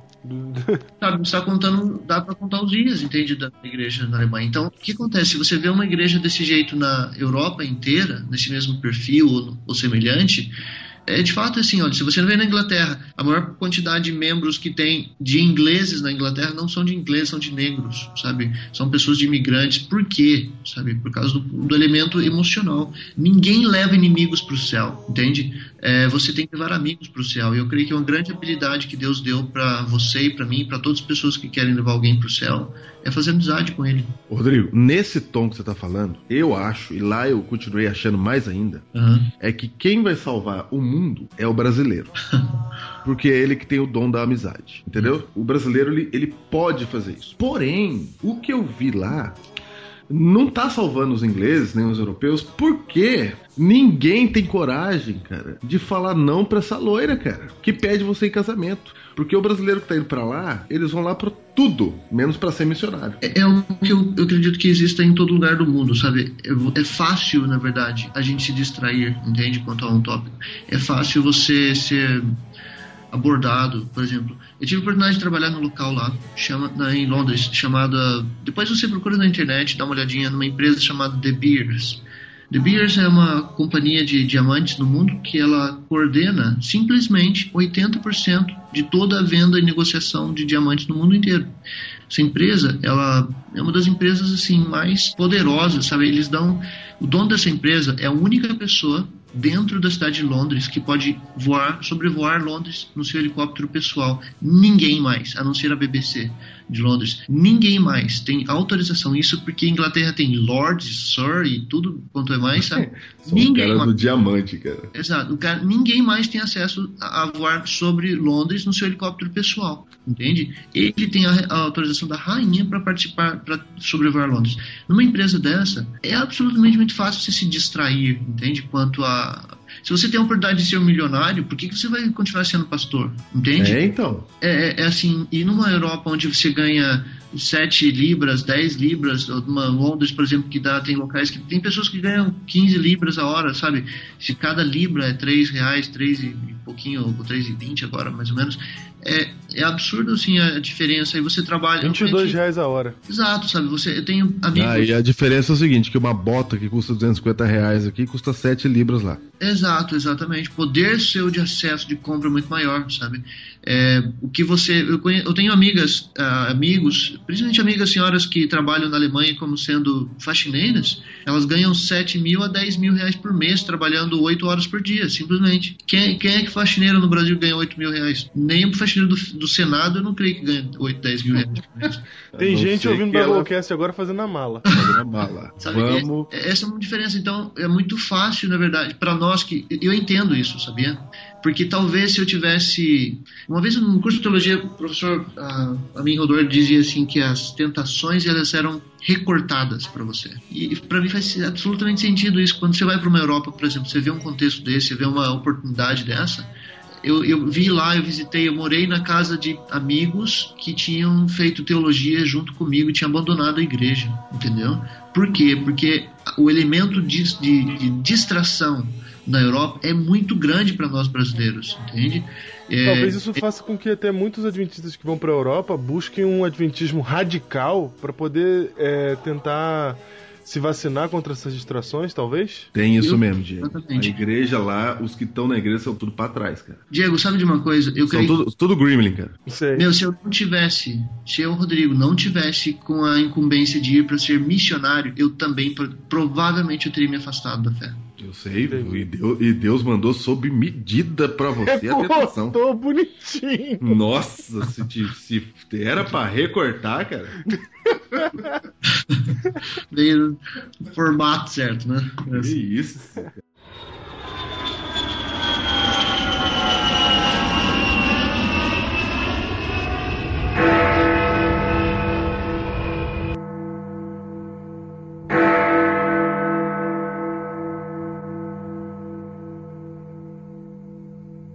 Oportunidades na vida que, que vai acontecendo que se você não define, sabe, anteriormente muito bem mesmo o que, que você quer e como você quer, é, não apenas da companhia, mas sabe das oportunidades do propósito de vida, de existência sua. Quando você vai para uma Europa, é imediatamente, sabe, você vê ali alternativas que o forma de viver é mais fácil, sabe, o, a razão da existência da pessoa lá é muitas vezes questionada. Se você realmente quer, sabe, ser missionário, se realmente quer ser isso, aquilo, aquele outro. É, Fora que o próprio novo, né? A novidade das coisas já causa um, um negócio, uma, uma euforia diferente, né? Sim, com E certeza. mais a facilidade de viver, mais a- isso aí que você mencionou. Imagina, uma pessoa que é faxineira pode fazer muito mais do que uma pessoa aqui que é classe média. Com certeza. Entendeu? Cara, só pra você ver como é que É. José, como é que José do Egito foi o cara, mano. É verdade, cara. É verdade. É, cara, José do Egito é o próprio Rodrigo, cara. Não, não. A mulher chegou pra ele, cara. Ô, Rodrigo, uma coisa que você falou aí, cara, que te faz todo sentido, que é inclusive o que eu falo também, porque eu nunca vivi essa. Eu nunca vivi essa, esse encantamento é, é, de sair do meu país e, e- e sentir isso em outro lugar, mas eu sempre, Agora vai desdenhar da Jamaica. sempre suspeitei. Não, não, não, é, não, não, me- não quis morar na Jamaica, é tudo poder a Jamaica. Gostei pra caramba, gostei Ah, eu também não quis morar nem muito de lá. Mas assim, é, eu, eu achava que se eu fosse pra alguns lugares do mundo, talvez eu sentisse essa mesma coisa. Eu já tinha esse medo na mente, entendeu? Até porque eu tenho familiares que foram morar fora do país e, e pessoas bem próximas de mim que foram morar fora do país também. E eu já percebi que tinha um perigo de eu me encantar e de eu, de eu, é, o choque cultural me engolir. Falar assim, não, aqui é muito melhor, você tem que ficar aqui. E aí eu deixar pra trás toda a minha cosmovisão, tudo que eu aprendi, tudo que eu me desenvolvi é, na vida, deixar pra trás pra poder sucumbir a esse choque cultural. Que é a mesma coisa, Diego, de um europeu vir morar no Brasil, um europeu adventista, Aham. e cair no Rio de Janeiro no carnaval. Sim, Salvador. No, no né? Salvador. É, exatamente. E é a mesma coisa, exatamente a mesma coisa. E eu percebi uma coisa que você falou agora ra- rapidamente no seu discurso, que o jeito pra você vencer isso é você já sair daqui com o objetivo claro em mente. Eu vou fazer isso, é para isso que eu tô indo, esse é o meu objetivo, e manter isso enquanto estiver lá. E não sucumbir ao encanto. Não, Exato. não sucumbir ao canto da sereia. Na mitologia você vê essa ilustração também. Como chama aquele filme Piratas do Caribe? Uma coisa assim, É, né? Piratas do Caribe. onde tem as sereias. Lembram que eram belas mulheres, aproximavam-se deles dos barcos e elas cantavam. Tinham, de repente elas pegavam os homens e levavam eles para o fundo do mar e matavam eles. Né? Exato. Comiam os corpos deles, etc. Na mitologia ou nas ilustrações de eu diria que na, na Europa é uma grande metáfora para isso, sabe? É uma grande ilustração para isso. Por quê? Porque principalmente quando você chega lá, você vê uma economia que você ganha muito mais. Você vê uma liberdade para fazer aquilo que você quer fazer sem os parâmetros da, sabe, da sociedade que te obriga a fazer daquele jeito, daquele formato, entende? É, vou ser bem franco para você, é desafiador para o cristão, sabe, que quer levar a sério a fé, se ele não estiver bem preparado e entender o que, que ele, aonde que ele está indo, ele é o que acontece com um grande grupo de pessoas, sabe? Ele- Você cai numa Europa, você acha que agora pode fazer tudo e você simplesmente vai fazendo tudo que você quer e de repente você descobre que tudo que você quer simplesmente vai afastar você de, daquele que pode tudo, entende? E vai sempre ser assim, sabe? As pessoas vão. É, é muito gostoso, sabe? Fazer tudo que você sempre quis fazer, ter dinheiro para comprar tudo que você sempre quis, é, ter, sabe, as alternativas, ter as oportunidades né, que você sempre quis. Rodrigo, Rodrigo, eu cheguei lá e vi os preços das coisas, das roupas, né? Eletrônico até que não, mas roupa lá na Inglaterra, eu tinha certeza que eu tava na caverna do dragão, cara. Aham, Eu tava no universo alternativo. sim. Falei, não é possível, cara. Eu fiquei rico. Eu, eu tenho dinheiro. Exato, mas é, é isso Por mesmo. uma semana eu falei, eu tenho dinheiro. Não, tem. Já viu uma loja, uma loja comum, popular também, chama Primark. Primark. Não, Ah, lá você é, lá você é milionário. Exato, nessa loja você entra com uma camisa social no Brasil. Quanto custa uma camisa social hoje? Aqui? 100 reais. Exato. No mínimo 100 reais, né? Sério? Não, vou, não, Torno 100 dele. reais, 100 reais. Não, eu vou falar da, da camisa que tá lá, tá bom? Das de marca. Ah. Olha, eu Das comprei. de marca, 250 nessa- reais, entendeu? Ah, nessa loja, camisa de marca. É, a- Não, acho lá que tem valem também. aqui 250, lá É, tem essa essa. que vale aqui 250. Ah. Então, na... Cara, lá tinha por 9 libras, cara. exatamente. Exatamente. Entendeu? Assim, você compra uma boa camisa social, sabe?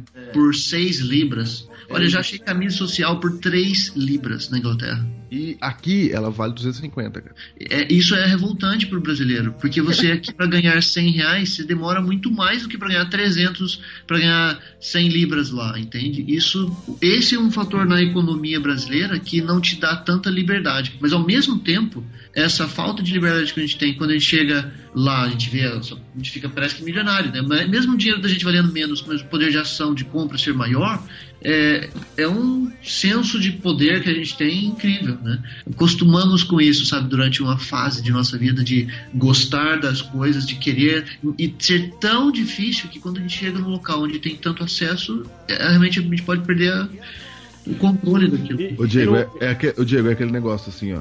A gente sempre fala assim, ah, o mundo tá difícil, Jesus tá voltando, né? Tem certeza que Jesus mora na Suíça, então, cara. Ele já voltou e tá lá.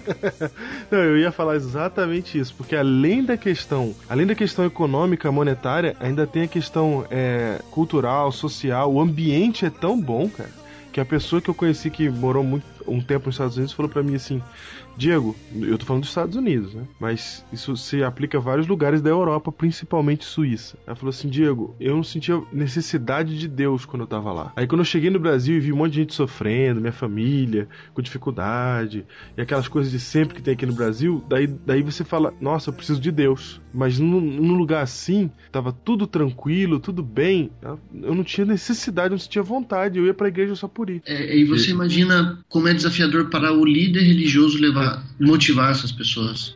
Sabe qual é o grande apelo que nós temos aqui no Brasil? Apesar de, do, do brasileiro, de modo geral, não entender a relação entre Deus e sofrimento, o sofrimento no Brasil é uma das melhores eh, metodologias que aproximam você e eu de Deus. Tá vendo, cara? Eu Eu e vou dizer você- um negócio, cara. eu Vou dizer um negócio. Deus sabe das coisas, cara. Se aquele povo lá fosse feliz e alegre, cara, aí já era, cara. Não ia pro céu nunca mais. E se a gente aqui tivesse dinheiro, cara, porque lá a gente falou que é melhor que aqui nesse sentido, cara. Mas ninguém aguenta aquele povo chato, cara. Chega uma hora que você entra em depressão lá. Mano, é à toa que ele falou aí que Munique tem uma taxa gigantesca de, de, de suicídio no inverno, né? E a Noruega, que é o melhor país do mundo pra se viver, tem a maior taxa de suicídio do mundo. É, esses países, sabe, da Europa, assim, o que acontece muito, que eu acredito lá, é que a mídia, eles controlam muito mais a mídia do que o Brasil controla. A mídia mundial, entende? Então, conforme é visto o Brasil lá, é apenas vi- visto as desgraças e problemas que acontecem num país desse tamanho. É o que sai, entende, na mídia lá. Agora, lá, por exemplo, ninguém comenta das, das das estatísticas horríveis que existem em cada país da Europa, entende? Inglaterra, por exemplo, é número um em pedofilia, em abuso sexual de crianças. Quem, quem é que lembra dessa estatística? Quem- Onde é que você já viu mencionar isso alguma vez? É verdade. Vai pra Europa, vai pra Europa achando que é de Deus, cara. Eu, eu, quando eu estava na cidade de Munique, é, saindo da cidade, indo para a Áustria, no meu último sermão eu pensei uma frase que eu acredito que faz todo sentido para a Europa de modo geral. Eu acredito, eu disse à igreja assim que eu acreditava de que a Europa era local de velhos demônios, onde sabe demônios de fato experientes sabem muito bem como destruir a vida de Sei. pessoas.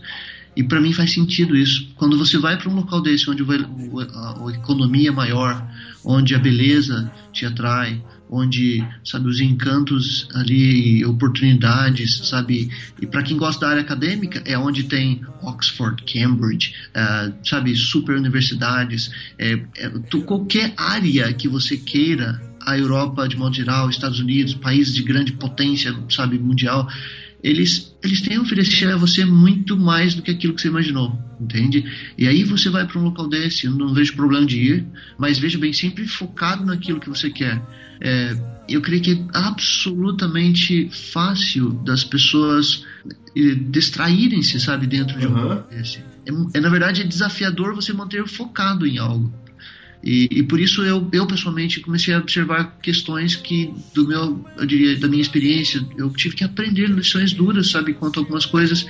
E graças a Deus eu tive a oportunidade de ir para a Europa, mas com a incumbência de ser missionário, porque caso contrário, se eu tivesse hoje meio milhão na minha conta só para ir lá e passear pela Europa, eu provavelmente não teria tido o mesmo aprendizado, entende? As lentes como eu observaria a Europa seria talvez como uma pessoa que quisesse curtir a vida e eu provavelmente teria abandonado a fé, porque a minha fragilidade eu entendo ela, entende? Eu, eu entendo os limites dela e se eu sabe, vacilar, isso me deixa em alguns aspectos, eu simplesmente vou curtir a vida como todo mundo quer curtir a vida, sabe? Mas se eu não for com a incumbência específica de disto, é, é, é como se fosse alguém que fosse viciado em chocolate fosse visitar uma fábrica de chocolate. Aham, entendi. Exatamente, sabe? A Europa é basicamente isso. É, é qual é a sua fraqueza? É dinheiro? Então você vai para um local onde você ganha dinheiro fácil. É, é, o- é o que acontece na Europa. Milha- dezenas de milhares de pessoas vivendo ilegalmente no país, sabe? Pessoas que estão vivendo é, contra um princípio da fé cristã. Uma vez eu preguei sobre isso lá, alguém quase me matou no fim do culto. É, por quê? Porque de fato é a sua fraqueza é aquilo. Se a sua fraqueza é mulher, lá você faz o que você quiser com qualquer mulher, ninguém sabe de nada e você está absolutamente anônimo. Ninguém vai chamar sua atenção, nunca, basicamente, quase nunca, um pastor vai chegar no membro e vai dizer assim, irmão, o senhor está com um problema é, com sua esposa, sabe? O senhor não pode estar fazendo isso. A igreja precisa, sabe, administrar essa questão de maneira especial. Jamais, jamais, nunca o pastor vai chamar a atenção de um membro nessa direção, entendeu? Então, é, esse mar que existe na Europa é muito grande, sabe? E por ser próximos países, você vai para França, ninguém te conhece. Vai para Irlanda, ninguém te conhece. Vai para, sabe, para diferentes locais ninguém te conhece. Esse eu creio que é o grande e fatal, sabe, problema é esse. Você tá num ambiente com a oportunidade para fazer tudo que você sempre quis escondido. Entendi. Rodrigo, então é o seguinte, a gente começa, a gente costuma dizer que a Europa é dura, e aqui no Brasil mesmo tem lugares que a gente fala que não dá, que é difícil, que o povo é secularizado.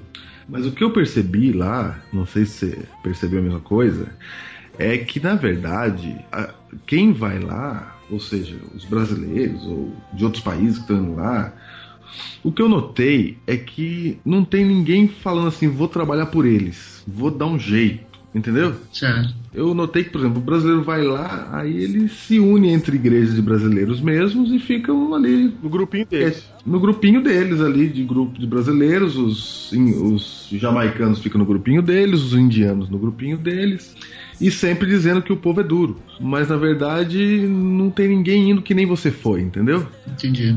Não tem um e- propósito evangelístico, missionário, você fala. É, ou seja, e também os pastores de lá são de lá, entendeu? Uhum. Que nem. Não tem uma outra coisa acontecendo. Mas você concorda que tem jeito pra Europa? Eu acredito que tem jeito. Eu acredito que tem jeito. A grande questão é o seguinte: é que para time, sabe no exército quando você vê o- a tropa de elite do exército, para fazer parte de- da tropa de elite tem que se ter treinamento para tropa de é elite. isso mesmo, entendi o que você tá falando. entendeu? Então, você quer ir para um local onde você vai trabalhar com questões espirituais, Cidade de Munique, por exemplo, ninguém sabe disso, talvez, mas Cidade de Munique é um país, é um local da Europa onde foi criado ali os chamados, grande parte deles, da história dos Illuminatis, entende? Onde pessoas poderosas financeiramente, intelectualmente, criaram ciências ocultas, sabe, e do, do- da, maçonaria moderna. Ah, sabe, a cidade de Munique, por exemplo, é a cidade onde historicamente foi um dos centros de bruxos maiores do país. Você quer ir para um local desse, entende? Não é um local onde bruxas pa- passam voando de, sabe, nas, nas vassouras. Não é um local assim, como algumas vezes acontece isso na África, mas é um local onde Tô imaginando. Cara, eu tinha um amigo que me disse isso. Ele falou pra mim, Rodrigo, eu fui ser missionário na África e eu vi, cara, uma mulher voando numa bruxa, numa vassoura, cara. Que não é esse centro, entende? Não é esse local pra você ver isso, mas você vê pessoas, associações com poderes das trevas de tal magnitude, tão, tão seriamente nesse aspecto, que se você quer mesmo encarar isso, você tem que ter um relacionamento diferenciado com Deus, tem que ter um treinamento especial para isso.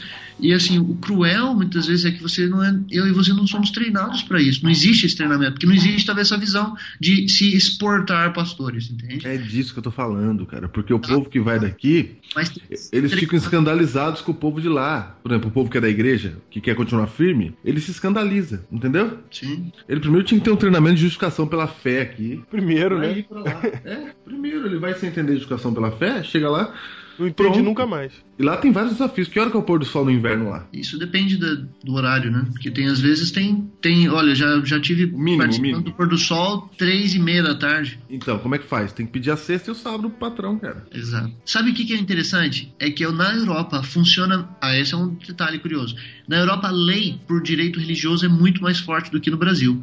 No Brasil, é, você pode perder o emprego. Lá não existe isso, entendeu? Se você pe- pede por causa de uma razão religiosa na Europa, você tem por direito pedir isso. Ah, tá vendo? Então é o seguinte, isso é um mito que acontece na Europa. Eu creio que é. As pessoas falam, ah, mas é difícil trabalhar na Europa. Mentira. Você ganha muito mais na Europa. Segundo, você tem as leis que apoiam você em questões religiosas. Tem muçulmano que não trabalha lá, entende? Em alguns seus dias de guarda. Tem islâmico, tem. E Londres, Inglaterra, principalmente. Então, muitas vezes a pessoa utilizar, sabe, esses argumentos. É, para quem conheceu as leis do país, conhece as leis europeias, esquece, isso é mentira, isso é. Cara, então é pior do que eu imaginava. Então- o povo que tá indo lá, ele não tá pre- pre- preocupado com o negócio de pôr do sol, entendeu? Não, não, não, não é um foco. Ninguém vai.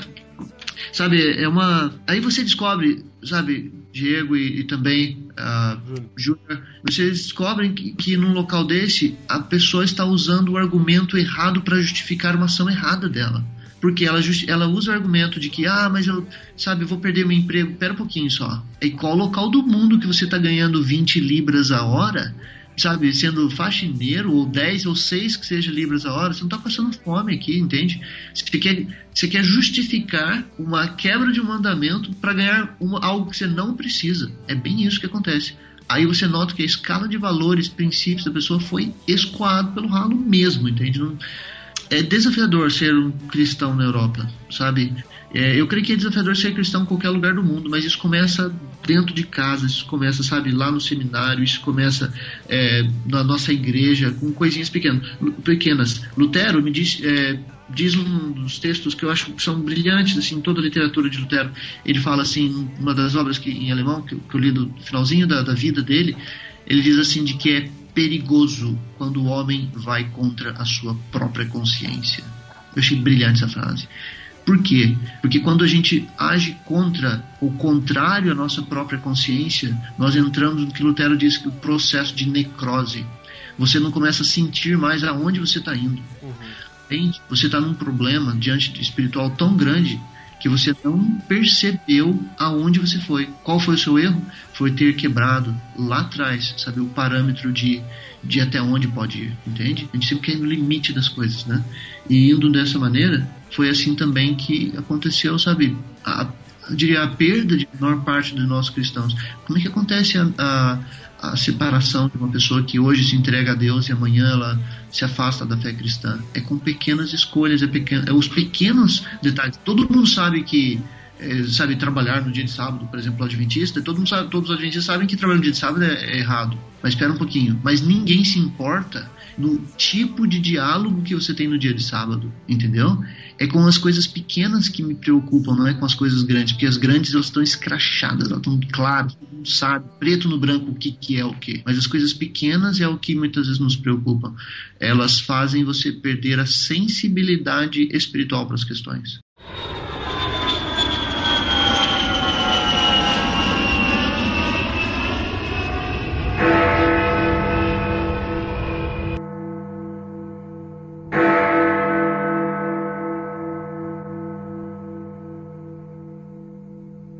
Rodrigo, para encerrar então, o que, que você acha que um brasileiro tem que ter para ajudar, para ser luz do mundo lá na Europa? Tem uma frase lá na- em Genebra, escrito lá numa das paredes lá, assim, ó, depois das trevas, luz. Porque lá é o berço da reforma, né? Aham.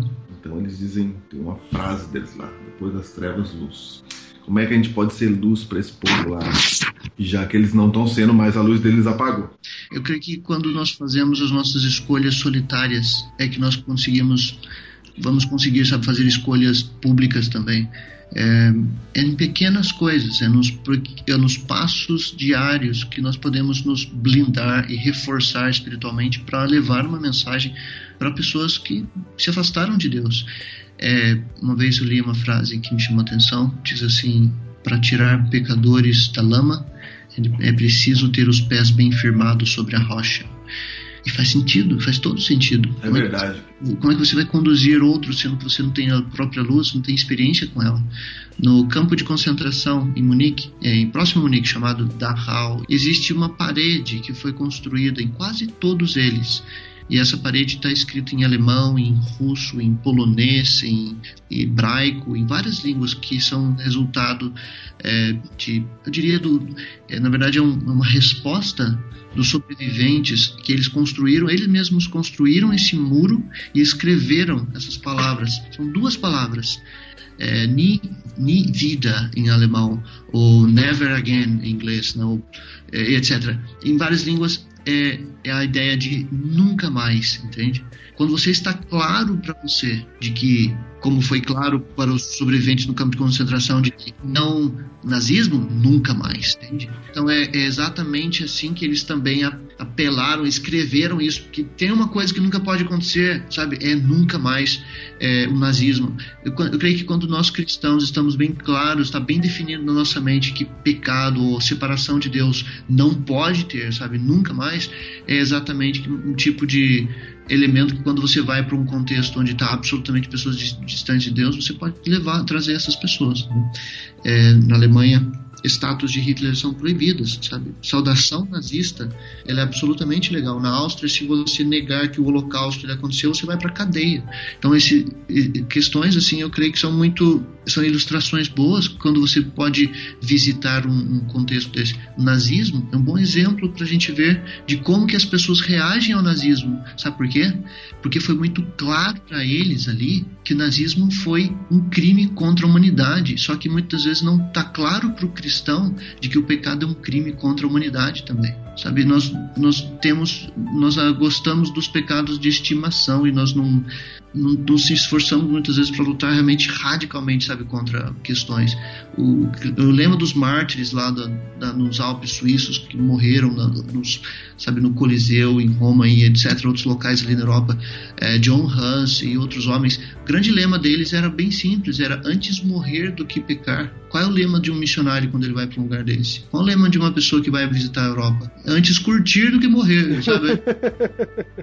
É, então, essa, É verdade. Prín- é, um príncipe da Inglaterra, por muito tempo atrás, ele disse assim: é, na verdade, ele estava pregando, não é pregando, ele estava falando, fazendo um discurso nas ruas e de repente o povo começou a avançar sobre ele de forma agressiva.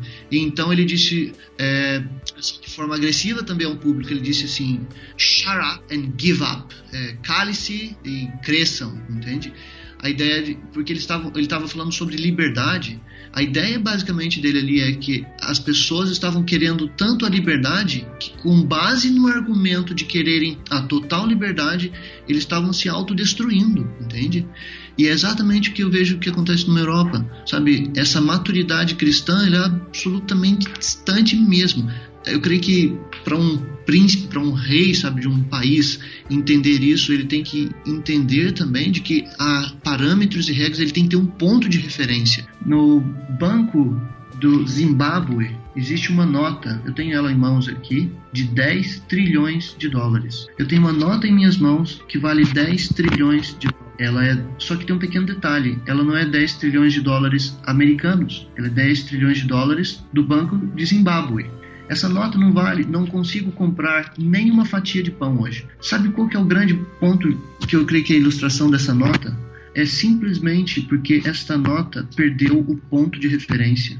A inflação comeu, sabe, tão gra- grande assim escala a moeda de Zimbábue que eles tiveram que mudar o tipo da moeda. Caso contrário, como é que você vai comprar uma, sabe, comprar um, um bolo, um pedaço de bolo por- com 10 trilhões de, de dólares, entendeu? Aham. creio que é exatamente isso que está acontecendo na Europa. As pessoas perderam o seu ponto de referência. Quando você perde o ponto de referência, qualquer pessoa tem absolutamente a liberdade de criar suas próprias verdades. Quando você vai levar a referência para alguém, você tem que estar fixado naquela referência.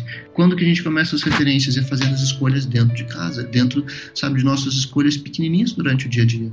Eu creio que a escolha diária, ela treina você para estar fazendo escolhas eh, públicas que um dia você irá fazer também. Ah, no livro Grande Conflito, na página 249, conta a história de Tim Dale, acho que é esse, Tim Dale, que ao morrer na fogueira na Inglaterra, falou assim, ó, com a nossa morte, ele falou que o companheiro dele estava morrendo, que com a nossa morte vai se acender uma luz na Inglaterra, que eu espero que nunca mais se apague. Gente morreu pela pregação do evangelho.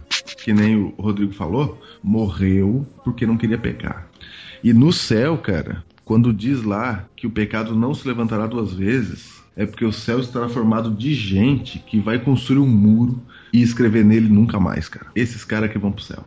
E você que está ouvindo esse programa aqui no Brasil, você está pode estar sendo chamado por Deus para ser um missionário nessas terras, a levar a sua amizade, a levar o- um relacionamento de amizade com as pessoas lá para poder levar um evangelho que eles lá já não conseguem mais perceber.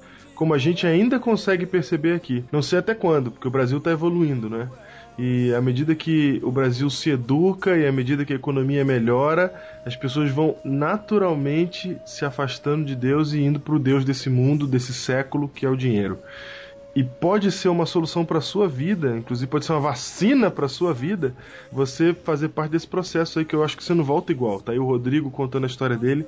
Acho que você não volta igual da missão. E existe a necessidade de se realizar mis- missão não somente na África, em lugares pobres, mas também em lugares secularizados como a Europa, como a gente acabou de ouvir. E talvez Deus esteja te chamando para isso.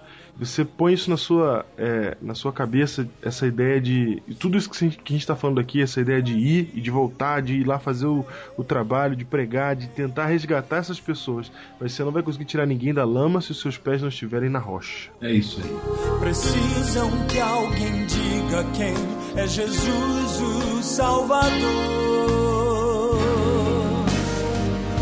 Não sabem quem é Cristo.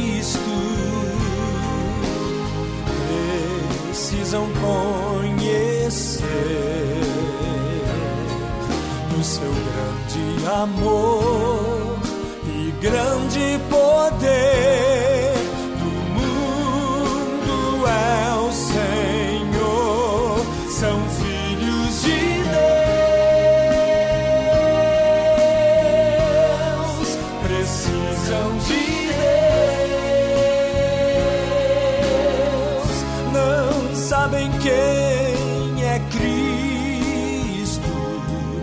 Nós devemos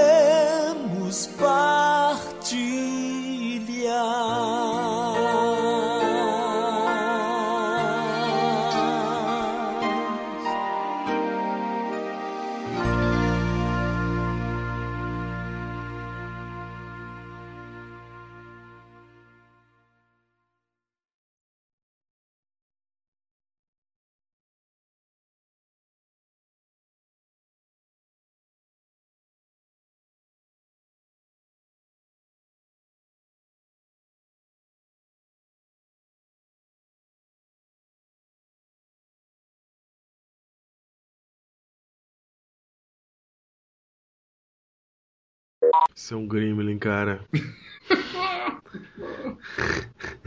Ai, ai, ai. Não, a gente vai responder um, dois, três. Um, que país é esse? Que país é esse? ok. Um, que país. que droga, isso aí não vai poder entrar nem a pau. Vai poder Não sim. vai não, cara, tá louco? Vai. Esse e-mail vai ficar lá pro fundo, cara. Não, cara, ó. Que país é esse? É. Por que, que, que, dilúvio é esse? E por que, que são sete anos é, de aliança com o povo? É fácil de explicar tudo isso, cara. Ah, caraca, agora nunca é fácil, Jesus. Por quê? Por que nunca é fácil? É. Pera aí, rapidinho que meu, meu cachorro tá enchendo o saco pica-pau aqui. Sai daqui, Lewis!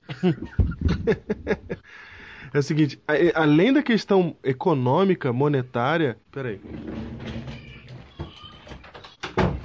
Pensei uma vez quando estava saindo. Oi. Pode, pode falar, meu celular. Ah, tá. Nossa, digo, você só tá dando trabalho hoje, cara. Rodrigão, valeu, cara. Antes a pergunta que não quer calar. Ah. Rodrigo, Pode falar. o que que você respondeu pra menina, cara? Verdade, cara. Não pode sair daqui sem falar isso, cara.